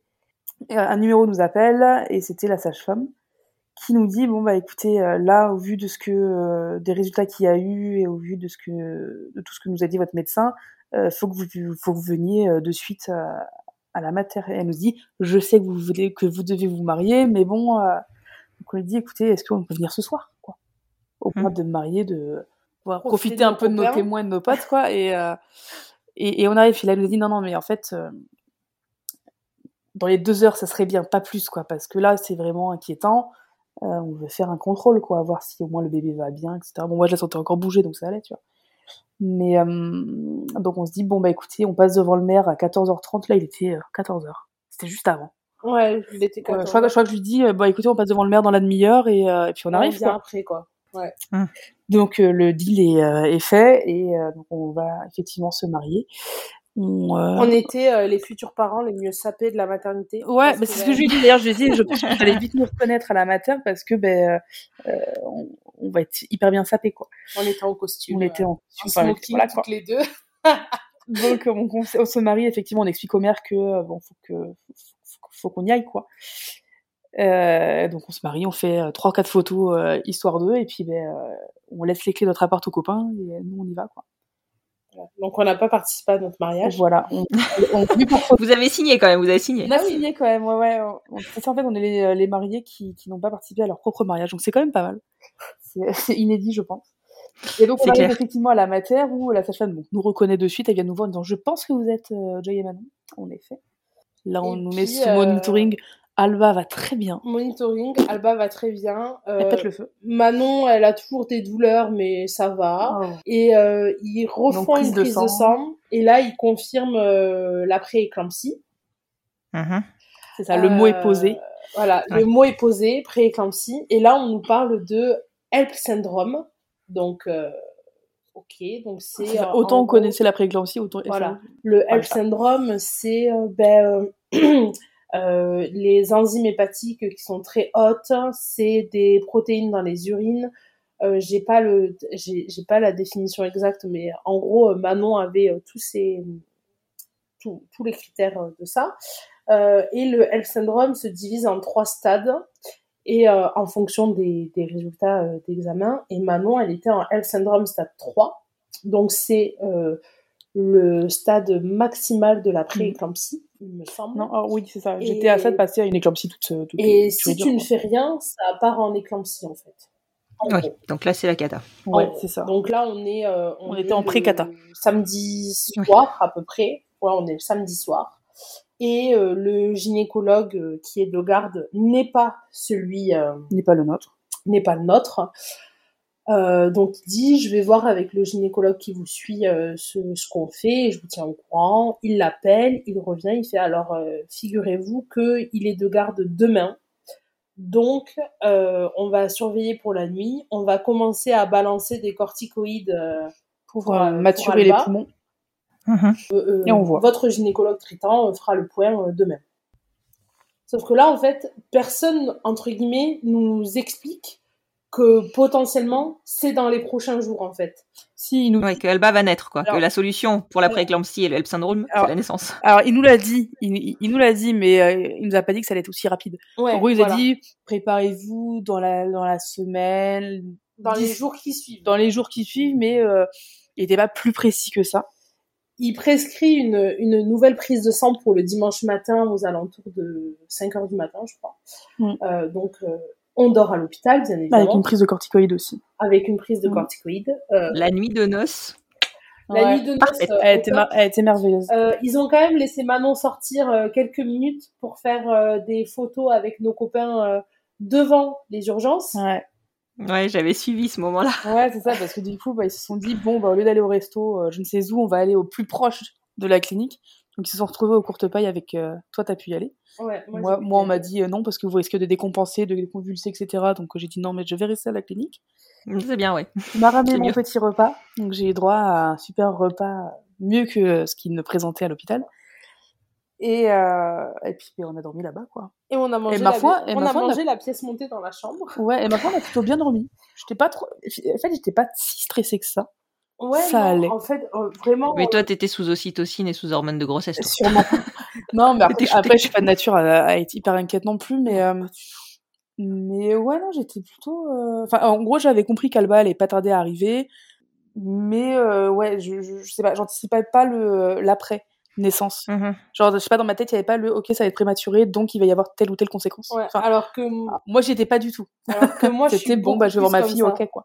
Et vous étiez à combien de semaines là? Euh, on était à 34. 34, 34, piles. ok. 34 piles. Et, 34, c'est quand même un bon stade. Oui, c'est Ouais. ça. C'est pas idéal, mais c'est un bon stade. On n'est plus dans la grande prématurité. On, Non. est, euh, on- en est sorti. Mhm. et, euh, et donc, le lendemain matin, Manon refait une prise de sang. Et euh, apparemment, cette prise de sang est de nouveau catastrophique. Entre la veille et le matin, Mm. c'est ça, a re- ça a rechuté. Notre gynéco arrive, Blouson sur le dos, blouson sur le dos, sur en civil. Je pense que clairement, il sortait de sa bagnole, quoi. clairement. Il arrive, il nous dit bon voilà, vous savez euh, le HELP syndrome, donc il se passe ça, ça, ça. Euh, la seule solution pour euh, ben, pour arrêter euh, pour arrêter euh, l'aggravation des symptômes, c'est la naissance. Euh, moi de suite, je enfin, je comprends ce qui va se passer, mais je ne sais pas quand. Donc je lui dis mais du coup c'est pour euh, c'est pour demain, c'est pour dans la semaine, euh, comment ça se passe? Ah non non, euh, là vous prenez une douche et dans une heure on est en bas. Ah, ok, Bon, bah, d'accord. ok, très bien. Et euh, ben on fait ça, on fait ça, on prend notre douche, on est euh, dimanche matin, il est à peu près 8h30, quelque chose comme ça. Euh, Il y a personne dans les salles de naissance, il y a personne au bloc, mais vraiment, euh, Ah, c'est euh, le calme plat. Il y a tout le monde avec nous. Ouais, il y avait quand même pas mal de gens autour de nous qui se présentaient, voilà. Alors, ce qui est bien, c'est que tout le monde était au courant qu'on s'était mariés, donc tout le monde nous souhaitait félicitations pour notre mariage. C'est ça. c'est ça. Et euh, En même temps, si vous descendez au bloc en tenue de mariage, euh, Ah non, évidemment. entre-temps, on avait Non, je dormi, rigole. donc on était quand même changés. Non, non, je rigole, je effectivement que toute la, toute la nuit, toutes les infirmières qui passaient étaient là, genre, ah, félicitations, parce qu'on était encore euh, en tenue de lumière. Et, euh, et euh, tu nous demandais euh, les, les photos du mariage, etc. Donc tout le monde était. euh, ouais, tout le monde nous a dit Ah, on peut voir vos photos, on peut voir vos photos. Ah ouais, ben oui. c'était super, là, c'était assez drôle. Avec marqué urgence derrière. C'était drôle, mais ça, on a des bons souvenirs. Et euh, donc, euh, ils, ils vont préparer Manon en salle. Mm. euh, et euh, donc- Moi, j'ai souvenir que le gynéco nous dit est-ce que vous savez ce que c'est une prééclampsie? Et que pour qu'il nous avait bien imagé le truc, là. En disant, ben, c'est comme si vous aviez été, euh, on vous avait fait une greffe, je sais pas, de foie, par exemple, et que ça prenait et pas. que ça prenait Ouais. pas et que le corps le rejetait. Donc, en gros, là, votre corps rejette le bébé. D'accord. Je me souviens de ça, on m'a dit, après, donc mon corps rejette mon enfant. Ouais, c'était ça. C'est quoi ce, c'est quoi, c'est Mm, mm. censé se faire, ça? C'est pas logique. Et puis euh, du coup, eh ben, on avait commencé un peu à parler, euh, voilà, toujours mon côté euh, très euh, cérébral, on avait commencé à parler de, de projet de naissance, on avait fait une préparation à la naissance avec une sage-femme juste euh, exceptionnelle qui nous avait hyper bien accompagnés Mhm. sur euh, la naissance, etc. etc. Euh, Ben, ça s'est pas du tout passé euh, comme euh, comme c'était noté dans notre projet. Ça ne se passe jamais comme c'est prévu. Donc, euh, Il paraît, dans, ouais. dans le sas pour attendre au bloc, on essaie un peu de remettre en forme le truc. Ben, euh, c'est une césarienne, mais euh, on voudrait, euh, on voudrait euh, l'avoir un petit peu avec nous. Euh, est-ce que, est-ce qu'on peut la poser sur Manon? Euh, Est-ce que moi je peux partir faire les premiers soins? Mhm. Est-ce que, voilà, ple- plein de choses comme ça. Et du coup, ben, d'un coup, on entend euh, un petit bruit, un peu, un petit. euh, comme ça et euh, il la montre il- nous la montre à toutes les deux et là c'était la pédiatre je crois qui dit bon par contre ben, on, on va l'amener on va faire le point etc etc Manon me dit que je peux aller avec elle Mm. et là ça commence un peu voilà gêne, res- euh, gêne respiratoire euh, ça, ça ça creusait vraiment beaucoup elle était en, en assez grosse euh, dé- détresse respiratoire euh, elle était en Apgar à 2, je crois. Ouais, c'est ce que j'allais dire deux. ouais. Alba Mm. Ouais. ouais. Voilà, donc de suite ils lui mettent, euh, ils lui mettent le, ils lui mettent le masque. Euh, ils voulaient, euh, ils voulaient voir son taux de glucose, ils n'arrivaient pas à l'appliquer. Donc finalement ils ont fait un cathéter en ombilical. Mhm. Euh, le cathéter ombilical, donc là on est dans une maternité niveau 2. Euh, il peut être posé dans un niveau 2, mais il doit être surveillé dans un niveau 3. Donc là, de suite, Manon, toujours en salle de réveil, on m'explique que le SAMU va arriver et que Alba va être transportée euh, à l'hôpital des enfants en, en néonat. en néonat. Là, encore une fois, le SAMU exceptionnel, c'est que ben, Alba était prête à partir et ils ont attendu que Manon puisse sortir. Donc, ils ont mis le brancard à côté de la couveuse où il y avait Alba pour que, faire un premier pot à pot, etc. Mhm. Ah, je l'avais vu déjà avant. Avant, tu vu avant, d'aller en salle de réveil. Avant ouais. temps en salle de réveil, déjà, on avait fait un premier pot à pot, rapide. Enfin, dans ma tête, ça a été très rapide en tout cas. Oui, elle a quand même assez vite décompensé. Ouais, et puis moi, je tremblais comme Jaja, donc. Euh, voilà. voilà, donc euh, ça a été très rapide. Et effectivement, avant de moi monter après en chambre classique et que Alba parte à Purpan, euh, effectivement, on a, on a refait une pause où j'ai pu la revoir, où on m'a expliqué, où la pédiatre a pris le temps de m'expliquer tout ce qui se passait. Parce que Joy m'avait fait un résumé par, euh, par texto, mais bon, euh, elle a tenu à me dire de vive voix exactement tout ce qui se passait, euh, répondre à mes questions si j'en avais, etc. Et, euh, et puis après, ben, Alba est partie, quoi. Donc là, Alba part dans un autre hôpital à, à 18 km de là. Ouais. Et puis 18 km à Toulouse, Ouais. C'est pas, c'est pas, c'est pas 18 km en pleine campagne, quoi. Ouais, c'est ça. Donc, euh, elle, part, elle, elle, part et euh, on, on, on m'explique, euh, on m'explique que voilà, là il est 14 heures, que le temps qu'il l'installe, etc., qu'il fasse les premiers, les premiers soins, etc., etc., que je peux y aller à partir de 16h30, 17h. Mmh. Ok, donc je reste, je, je rentre chez moi, me doucher Mm. me doucher, chercher des vêtements, parce que là, clairement, tu te dis ben, que t'es pas prête de rentrer chez toi. Non. Donc, euh, chercher des vêtements, chercher des vêtements euh, pour, pour, Manon. Euh, nos témoins étaient toujours là euh, à la maison, donc euh, ben, je prends euh, juste le temps de prendre un petit, un, une coupe de champagne avec eux, etc. Mm. Ensuite, ben, c'est ta sœur qui, avant de rentrer chez elle, vient me voir, ouais. Donc, euh, elle, elle, passe voir Manon et moi, je pars euh, en, néon en réanimation néonatale euh, voir Alba. Où on me met dans une pièce, on me dit le médecin va arriver. Ok. Et le médecin est arrivé une heure et demie après. Ah oui, d'accord. Alors là, comment te dire que tu as le temps de te faire tous les films du monde. Hein, Exactement, tous les films du monde. D'un autre côté, tu as quelqu'un à l'autre bout de ton téléphone qui est là, genre, tu l'as vu? Pas encore Mais pourquoi? Mais Qu'est-ce qui se passe? Mais qu'est-ce qui se passe? Alors que ouais. toi, tu n'en sais rien non plus. Et en gros, euh, le médecin est venu me voir, il m'a dit que euh, pendant le transport, elle avait quand même euh, pas mal décompensé et que euh, il l'avait intubé ventilé. Ah, euh, intubé ventilé parce qu'elle se fatiguait beaucoup trop à chercher sa respiration avec le masque. Ils m'ont dit que les prochaines 24 heures allaient être assez décisives. Et mais qu'à part ça, ça allait. mais sinon, elle va bien. Bah, mais voilà, c'est à part ça, ça allait. Voilà, C'était euh, quand même plutôt euh, voilà. positif. Elle, euh, elle respire pas toute seule. Les premières 24 heures sont décisives, mais elle va bien.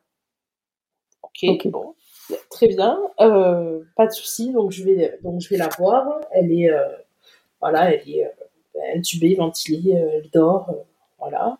il nous donne le numéro de téléphone pour appeler quand on veut, etc., etc. Je reste un bon moment avec elle, mais euh, d'un autre côté, euh, je, je, pense à Manon qui est toute seule euh, dans sa chambre post-césarienne, quoi. Je me dis, bon, ben, je vais faire, j'ai fait plein de photos, plein de vidéos, je repars. Mmh. je refais le... marche arrière. Ça, ça, a été le début de tous les allers-retours que tu as fait. Tous les allers-retours. Mmh. Je repars voir Manon. Pareil, ben, je lui montre des photos, je lui explique, etc., etc. On appelle, machin, machin ben, elle a même pas 24 heures, quoi. C'est euh, ouais. le lendemain matin, je me lève pour. Euh, je me lève. Le premier réflexe à chaque fois qu'on se réveillait, c'était d'appeler pour savoir mmh. comment ça allait. Et euh, moi, j'y vais le matin et euh, Manon me dit bon ben, je vais demander à notre gynéco si euh, si j'ai le droit d'y aller, mmh. voir d'aller voir Alba. Mmh. Le gynéco, il lui dit oui, mais attention quand même quoi. À 24 heures d'une césarienne ah, c'est clair. Je sais même pas comment tu as eu le courage. Enfin, moi, moi j'aurais pas bougé à 24 heures d'une césarienne. Ça aurait été trop dur. Alors, euh, pas évident. Mais euh, je pense que l'envie et le besoin de voir Alba fait que j'avais pas mal. Ouais. Le et retour euh... fut plus compliqué, par exemple. L'aller, ça a été. Parce qu'on m'a dit, bah, vous allez avoir du mal à marcher. Alors, certes, j'étais, euh, je sais pas, mamie 80 ans qui avait du mal à avancer. Ouais. Mais j'avançais. T'as une tortue, mais le, le retour, ça, chaud. que la réanimation néonatale, elle est loin. Oh, par rapport à l'entrée de l'hôpital des enfants. C'est-à-dire qu'il y a un grand couloir, mais il doit faire peut-être 500 mètres ce couloir. Ouais, c'est la même à Bordeaux. Mais il m'a paru interminable.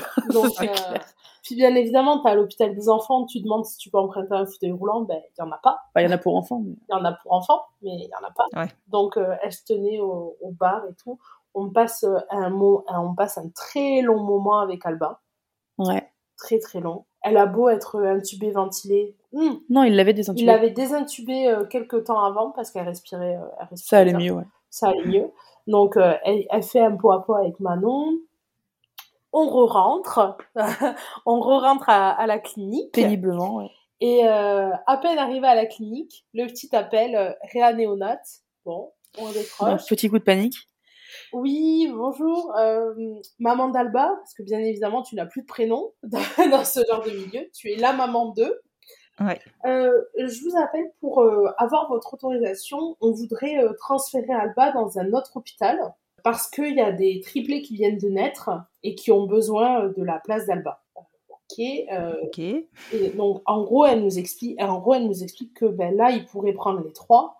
Et si on accepte que Alba bouge, Les trois restent ensemble. les trois restent ensemble. Et si Et on si ne on veut pas que Alba bouge, il y en aurait deux à- dans cet hôpital et un là où Alba est censée aller. Mhm. Ben, toi, ça fait même pas 48 heures que t'es maman. T'imagines même pas séparer, euh, être séparée de ton enfant. Donc, tu te dis, si tu sépares. euh, En plus, la fratrie, voilà. Et donc, au téléphone, je dis, bah oui, pas de souci. Si Alba va bien, si euh, elle va allez-y, bien, euh, euh, allez quoi. là. C'est toujours du niveau 3. C'est toujours, il n'y a, aucun, a aucun problème. Mais si elle va bien, euh, allons-y. Euh, donc, on repart. Tu repars, moi je reste. Je, je repars euh, à l'hôpital des enfants. Donc, je refais mes 18 km dans votre sens. Mhm. Euh, pour faire euh, le transfert avec le SAMU euh, dans, ce, dans cette nouvelle clinique qui, de premier abord, ne me plaît pas du tout. Du tout, du tout, du tout, du tout. Je rentre, je rentre à la chambre, je regarde, je fais à Manon, je dis hors de question. Et elle restera pas là, c'est pas, c'est pas possible. Euh, tout simplement parce qu'en fait, dans le dossier d'Alba, il y a, il y a le numéro de téléphone de Manon. Mhm. Euh, et, euh, et je, il était, il était 23 heures, hein, donc on était en pleine, euh, en service de nuit. Je, je vais pour donner mes coordonnées parce que, ben, entre guillemets, je suis sa deuxième maman. Euh, elle qui vient d'avoir une césarienne, etc., elle n'est pas non plus au summum de sa forme. Enfin, voilà. Mhm. Et en gros, j'explique que ben, s'il y a des informations ou quoi que ce soit, de donner mon numéro pour que ça soit moi qui les ai, en fait. Mhm. Et euh, la personne me répond non mais c'est bon, euh, on a déjà le numéro de sa mère. Oh punaise. Euh, ok, bon, euh, j'ai pas envie de batailler. Honnêtement, ça fait 48 heures, je suis euh, juste fatiguée, je bataille pas. J'ai fait ok. Et euh, dans la voiture, j'appelle Manon en larmes et je lui dis elle restera pas ici, c'est pas possible, c'est pas normal. c'est hors de question qu'elle reste ici. Euh, je- J'en suis quand même à appeler notre euh, gynéco pour lui dire, euh, en gros, faites quelque chose, quoi. Ouais. Il faut, là, faut nous la ramener ici, c'est pas possible, machin, machin. Euh, donc là, on est le lundi soir. Et du lundi au vendredi, tous les jours, quatre fois par jour, je fais les allers-retours. Parce que Et là, t'as combien de kilomètres? Euh, Ouais, Une vingtaine. Ouais, une vingtaine. vingtaine. Ouais, c'est tout. Ouais, c'est même distance, mais sûrement un autre endroit. oui, ouais, c'est ça, c'est même distance mal opposée. Mm, mm. Et euh, ben, je continue les allers-retours parce qu'ils n'ont pas de place pour euh, rapatrier Manon. Mm. Donc euh, Alba est toute seule en service et Manon est toute seule dans un autre service Mhm. pendant euh, quatre longues journées. Ouais, c'est clair. Et, euh, et ensuite, une fois qu'on est euh, qu'on qu'on a réussi à, à être euh, transféré, etc. Il faut savoir que du coup, Alba avait été euh, désintubée en réanéonate. Ils nous ont dit que ça allait très bien, que ça allait peut-être durer 15 jours, mais pas plus. Mhm. Et elle a de nouveau décompensé pendant le transport. Et, euh, Ah, punaise. et arrivé dans le arrivé dans le nouveau service euh, ben ça repart euh, lunettes euh, lunettes à oxygène euh, 24 heures sur 24 euh, euh, elle a fait une elle a fait une jaunisse euh, son nasogastrique parce qu'elle se nourrit pas toute seule. Enfin voilà. Et euh, en gros on nous explique que donc on est le 15 décembre donc il y a un an pile. Voilà. Il y a un an pile on nous dit qu'on va passer les fêtes ici Qu'on allait au moins passer Noël ici et sûrement le jour de l'an aussi. et sûrement le jour de l'an aussi Voilà, qu'il fallait qu'on fallait qu'on voilà, qu'on soit lucide par rapport à ça et euh, Voilà, Euh, qu'on n'allait pas sortir comme ça. et euh, après, euh, une fois qu'on a été toutes les trois euh, réunies, euh, Alba a été dans notre chambre. elle a été transférée dans notre chambre parce que ça allait bien, elle avait plus besoin des lunettes, etc., etc. Et puis du coup, ben, le plus drôle dans tout ça, c'est que ben, euh, elle avait pas besoin de tenue parce que ben, elle était dans un, elle était dans une couveuse, dans un berceau chauffant, donc pas besoin. Et euh, quand ils nous ont dit qu'il y avait plus de berceau chauffant, euh, enfin qu'elle en avait plus besoin, ben on n'avait pas de vêtements. Ah oui, bah oui, c'est toujours comme ça. Ben on n'avait pas de vêtements. Et puis euh, en fait si Enfin, on, on en avait a, du naissance, du naissance, mais sauf que le naissance était déjà beaucoup trop grand. Donc il fallait qu'on aille acheter du. Donc euh, on est parti, euh, on est parti acheter du Préma. Et puis euh, ben, le Préma était trop grand aussi. Donc on a retroussé les manches. Euh, Mais elle voilà. nageait dedans. ouais. Mais oui, du coup, euh, Alba, elle est née, elle faisait euh, 43 cm et euh, Un Ouais. kilo 1 kg 880. 880. Et, Ah ouais, elle était, elle était calée sur les miennes. Ah ouais marrant. Bah, sauf les miennes, elle avait deux semaines de moins. Ah oui. Non, non, mais c'était des beaux bébés, les miennes. Et du coup, après, euh, ben, après, elle a fait une jaunisse, etc. Donc, elle est descendue à 1 kg 2. Waouh. Ah oui, c'est beaucoup ça. Ouais. Enfin, elle a beaucoup perdu. Ouais, ouais. Et puis, euh, et ensuite, elle a, elle a passé euh, le diplôme des 2 kilos. Euh, C'était le 26 décembre. Donc, euh, 15 jours, euh, 15 jours après sa naissance. Ouais, Ouais, donc elle a fait un V, quoi. Elle a vraiment, elle, a chuté fort et elle est remontée fort. c'est ça. Ok. Et ça, c'est ça. Et ensuite, euh, ben voilà, Et ensuite, c'était parti. Et après c'était parti, ouais. quatre semaines euh, d'hospitalisation euh, Ils intense. se sont plutôt bien passés parce que, bon, mis à part, je dirais, la jaunisse, on nous avait dit qu'il y avait de fortes chances qu'elle qu'elle régresse, qu'elle progresse, que ça, que ça fluctue un peu comme ça. Et c'est vrai qu'on n'a pas eu trop d'épisodes comme ça. Il y a qu'une fois où on nous a dit, bon, voilà, là, il y a eu une petite absence de respiration, mais ça a été qu'une seule fois. Donc c'est vrai qu'on n'a pas eu ce, euh, cette épée de Damoclès de ça s'en va, ça revient, ça, ça repart. C'est, ça a toujours, ça a été relativement constante dans, les- Oui. dans, la, dans la progression. Donc c'est vrai qu'on a, on n'avait pas cette inquiétude-là de se dire bon, bah, qu'est-ce qui va se passer demain euh, Voilà, à partir du moment, où, ouais, à partir du moment où on lui a enlevé euh, euh, les lunettes pour respirer, euh, Ça allait, ouais. ça allait très bien. Ça allait. Sa bête noire, c'était vraiment l'alimentation. Ouais. On a, euh, Ouais. on a, on a vachement galéré par rapport à l'alimentation.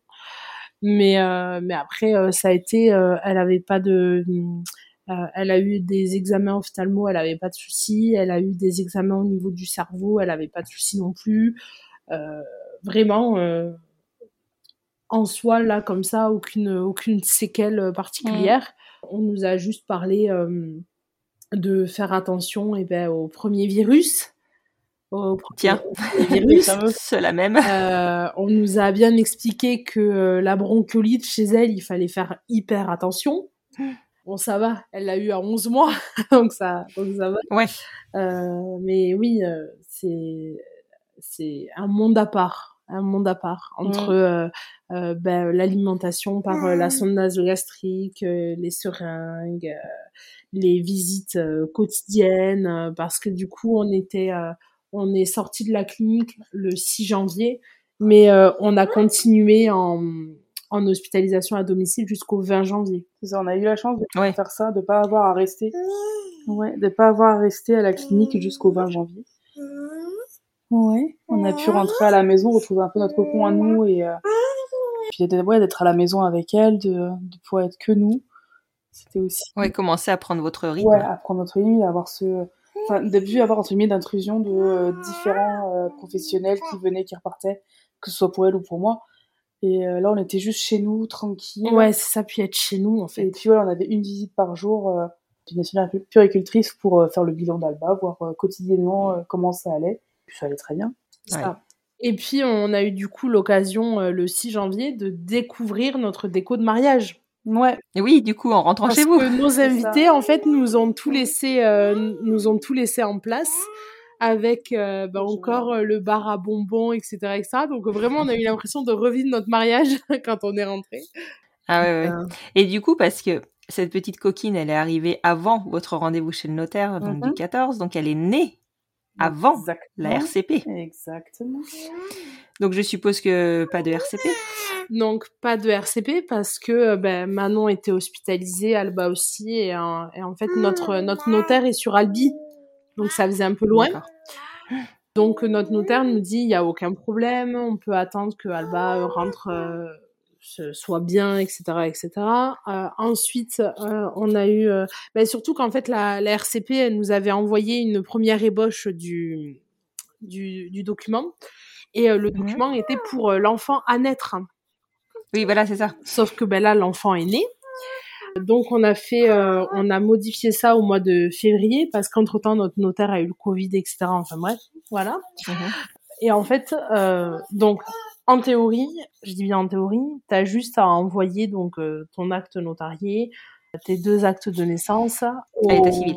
à À au procureur. ouais. Au procureur, oui, Avec euh, la facture de la clinique, comme quoi tu Ah, l'as bien fait à l'étranger. Voilà pour euh, une preuve du- de la PMA à l'étranger et c'est réglé. Mhm.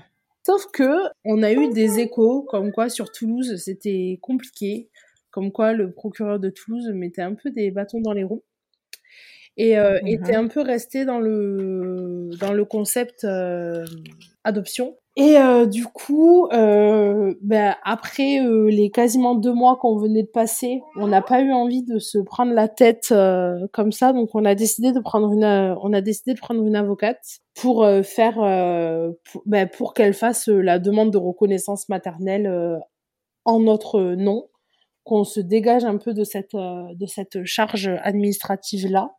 Mhm. Et au final, elle a déposé le dossier fin mars. On a eu la réponse le 7 juin. Ah oui, quand même. Sur une RCP. Ouais. D'accord. Ouais, donc euh, ça a pris presque le même temps qu'une adoption. hein. Exactement. Voilà, ça a pris euh, le même temps qu'une le même temps qu'une adoption. Il n'y a pas eu de demande de pièces complémentaires ni quoi que ce soit. C'est juste qu'en fait, euh, ce que, ce que j'ai appris en appelant le greffe de Toulouse plusieurs fois, euh, c'est qu'une fois que le procureur a donné euh, sa décision, il l'envoie euh, dans les différentes mairies, comme quoi il accepte pour faire le changement d'acte de naissance, etc., etc. Mhm. Sauf que, en fait, c'est-à-dire que c'est pas un papier dans une enveloppe. C'est qu'il attend qu'il y ait euh, plusieurs, euh, qu'il y en ait plusieurs pour pouvoir envoyer son, son courrier. D'accord. Donc en fait, en gros, euh, quand j'ai appelé au mois de mai, elle m'a dit que euh, sûrement mon papier était dans l'enveloppe actuelle et que ça allait partir une fois qu'il y aurait plusieurs. euh, Petit document. Parce qu'en fait, sur le papier que j'ai reçu, la décision elle date de fin avril. Mais je l'ai Ah oui, re- d'accord. mais je l'ai reçu le 7 juin. Et la mairie l'a reçu le 7 juin. Donc, euh, donc voilà. Ok. Eh ben, Alba, ça c'est un petit bébé warrior. hein. Un petit peu, ouais. Ouais, c'est ça. Un petit parcours du combattant quand même. hein. Mais en tout cas, je vous remercie beaucoup bah, d'avoir ra- raconté votre parcours parce que clairement, euh, je savais qu'il avait été euh, relativement compliqué et je savais que la grossesse avait été euh, complexe aussi. Et c'est pas voilà, c'est pas parce qu'on a mené un parcours PMA qu'on est euh, relevé, on va dire, de, toutes les problématiques euh, qu'on peut rencontrer sur une grossesse et particulièrement de la prématurité. hein. On est tous logés à la même enseigne. Donc je pensais que c'était important qu'on puisse en parler euh, aussi dans un épisode du podcast pour sensibiliser et pour que nos, nos auditeurs puissent se rendre compte de qu'est-ce que c'est qu'un parcours avec euh, une prématurité au bout et surtout euh, ne pas forcément se sentir seul quand ils arrivent euh, quand ils en arrivent là. C'est ça. C'est tout à fait ça. C'est euh, c'est c'est tout à fait ça. Puis c'est surtout euh, au, au moment où on comprend que ça va nous tomber sur la tête, euh, sans prévenir, on se dit mais qu'est-ce qui nous arrive en fait? Euh, Qu'est-ce qu'on a fait après avoir galéré tout ce temps?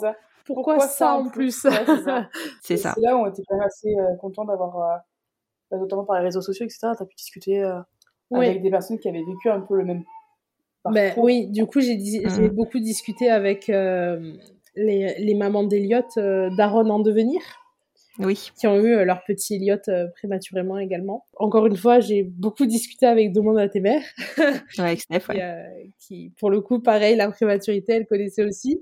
Euh, Mhm. C'est vrai que c'était euh, les deux personnes qui ont été au courant de la naissance d'Alba. Mhm. Parce que ben, sur les réseaux, on a attendu. euh, en fait, je voulais attendre avant de l'annoncer qu'on soit toutes les trois réunies. Mhm.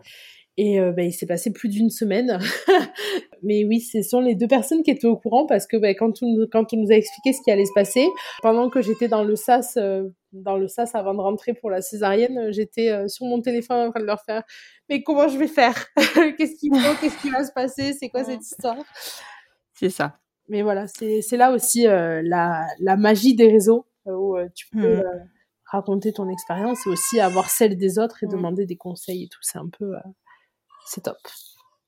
Ouais, c'est ça. C'est euh, c'est hyper important d'avoir des personnes ressources dans ces moments-là qui vont euh, voilà parce que souvent les soignants ils, ils t'expliquent pas ou peu ou pas forcément bien, en tout cas pas dans les termes que toi tu comprends, ou alors ils sont dans leur truc et donc ils, ils emploient les termes médicaux mais ils oublient de te dire euh, bah ouais mais comment votre vie elle va se transformer en fait? et ça on était relativement euh, accompagné dans la clinique, c'est que le pédiatre parlait effectivement comme ça où nous on comprenait pas grand chose et de suite, on avait les infirmières derrière qui nous disaient alors attendez, je vais vous réexpliquer concrètement, je vais vulgariser ce qu'il a dit. Et euh, du coup, ça qu'on avait cette chance-là.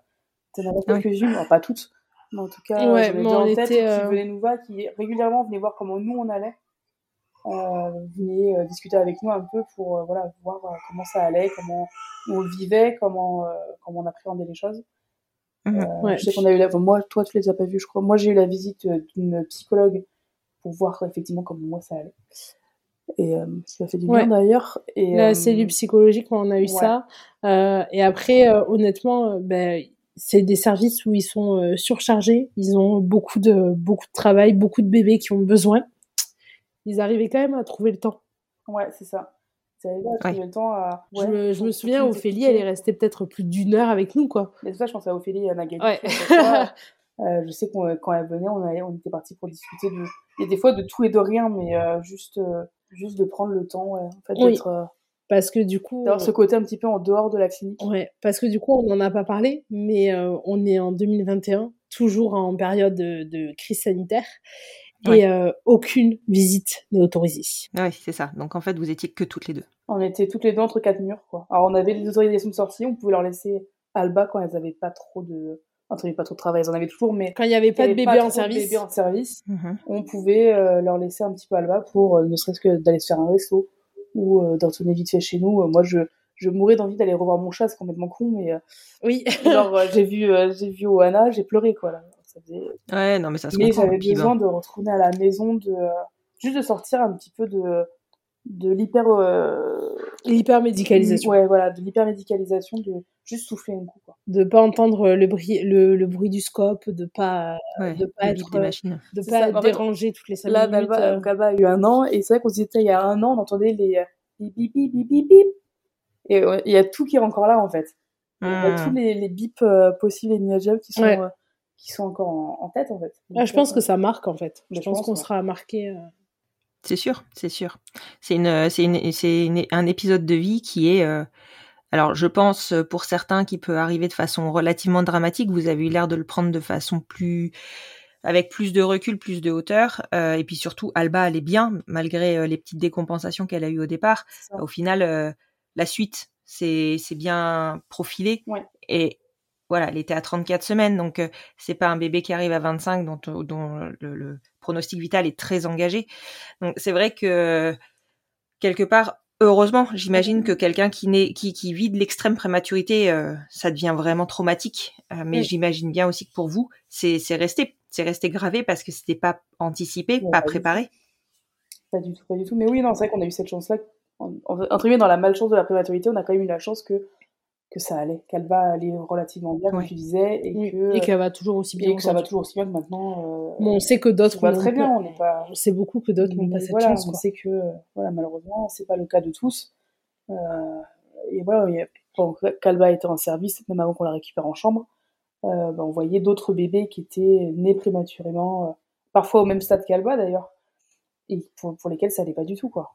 Mmh. J'en ai souviens en tête un qui plusieurs fois a dû être intubé, parce que ça allait pas, alors qu'ils étaient, je crois qu'il était né plus ou moins en même temps qu'à Il était à 34 ou 36, un truc comme ça. Euh, mais ça allait pas. En mhm. on mesurait aussi cette chanson en disant, mais en fait, euh, par rapport à d'autres parents qui vivaient du coup la même, euh, la même chose, on était tous ensemble là dans la ouais. néonate et bah, nous on avait cette chance qu'Alba allait bien quoi.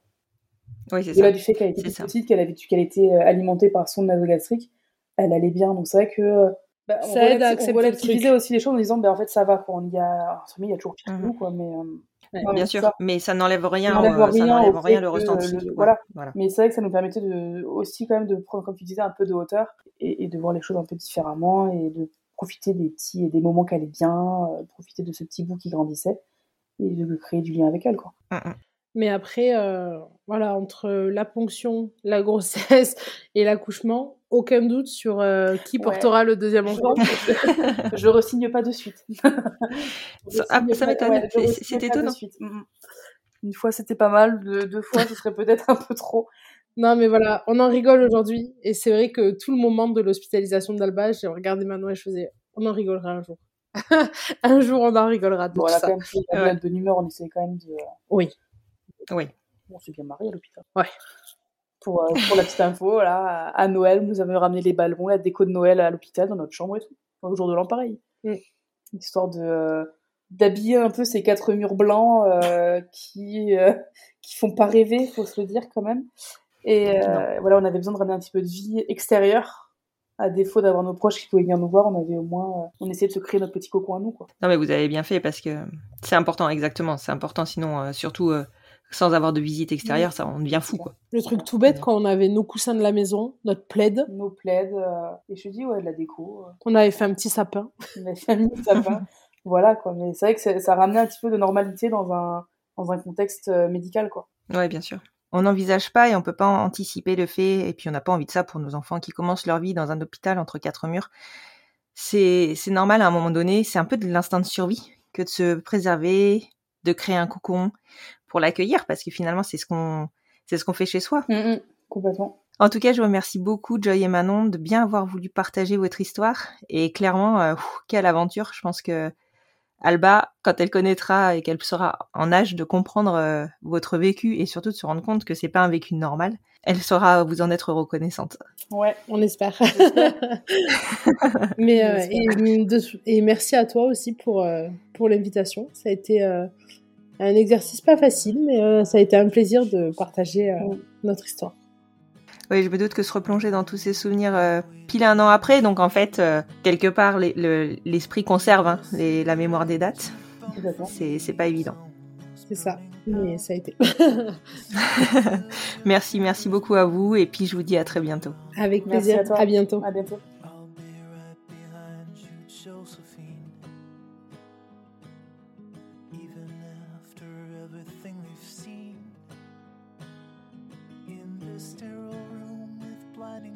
Je dois encore vous avouer quelque chose.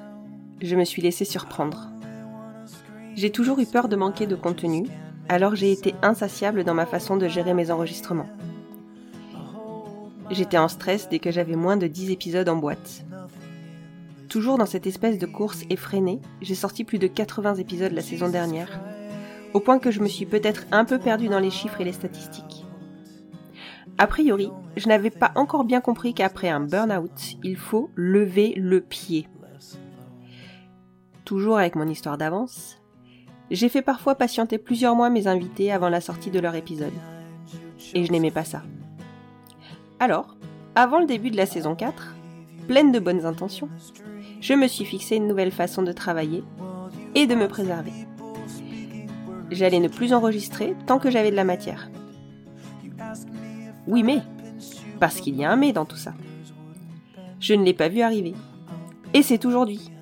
Je n'ai officiellement plus un seul enregistrement dans mon ordinateur, pas même celui de la semaine prochaine.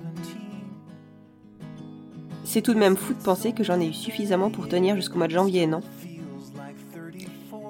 Mais alors on fait quoi maintenant? J'ai presque envie de dire, eh ben prions Non, non, parce que vraiment, seul le travail paye. Pas d'inquiétude, enfin ça c'est plus pour moi que je le dis. J'ai programmé des enregistrements dès lundi, mais alors je peux vous dire que le montage va être plus que short. Je vous avais promis que via cette rubrique, vous connaîtrez les dessous du podcast. Je crois qu'on y est bien là. Enfin, si vous voulez toujours me soutenir malgré mon manque d'organisation flagrant, le meilleur moyen est de donner au podcast plus de visibilité partage sur les réseaux sociaux, notation sur les plateformes d'écoute, bouche à oreille, et je sais qu'il fonctionne bien. Vous pouvez aussi me faire parvenir vos propositions de témoignages, ça devrait aider ma problématique d'enregistrement du moment. En gros, faites du bruit, plus vous en ferez, plus ma reconnaissance sera grande. Je vous remercie encore pour tout votre soutien Et maintenant que vous avez la pêche, je vous souhaite une excellente semaine.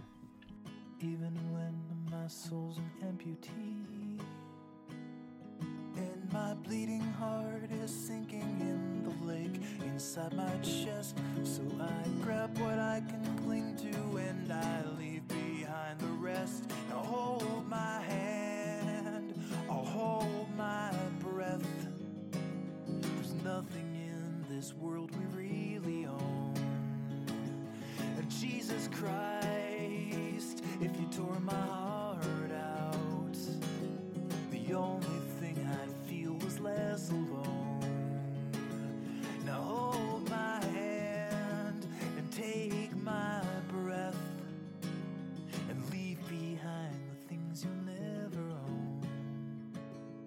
Jesus Christ, please tear my heart out. Oh, I wanna feel a little less alone, less alone.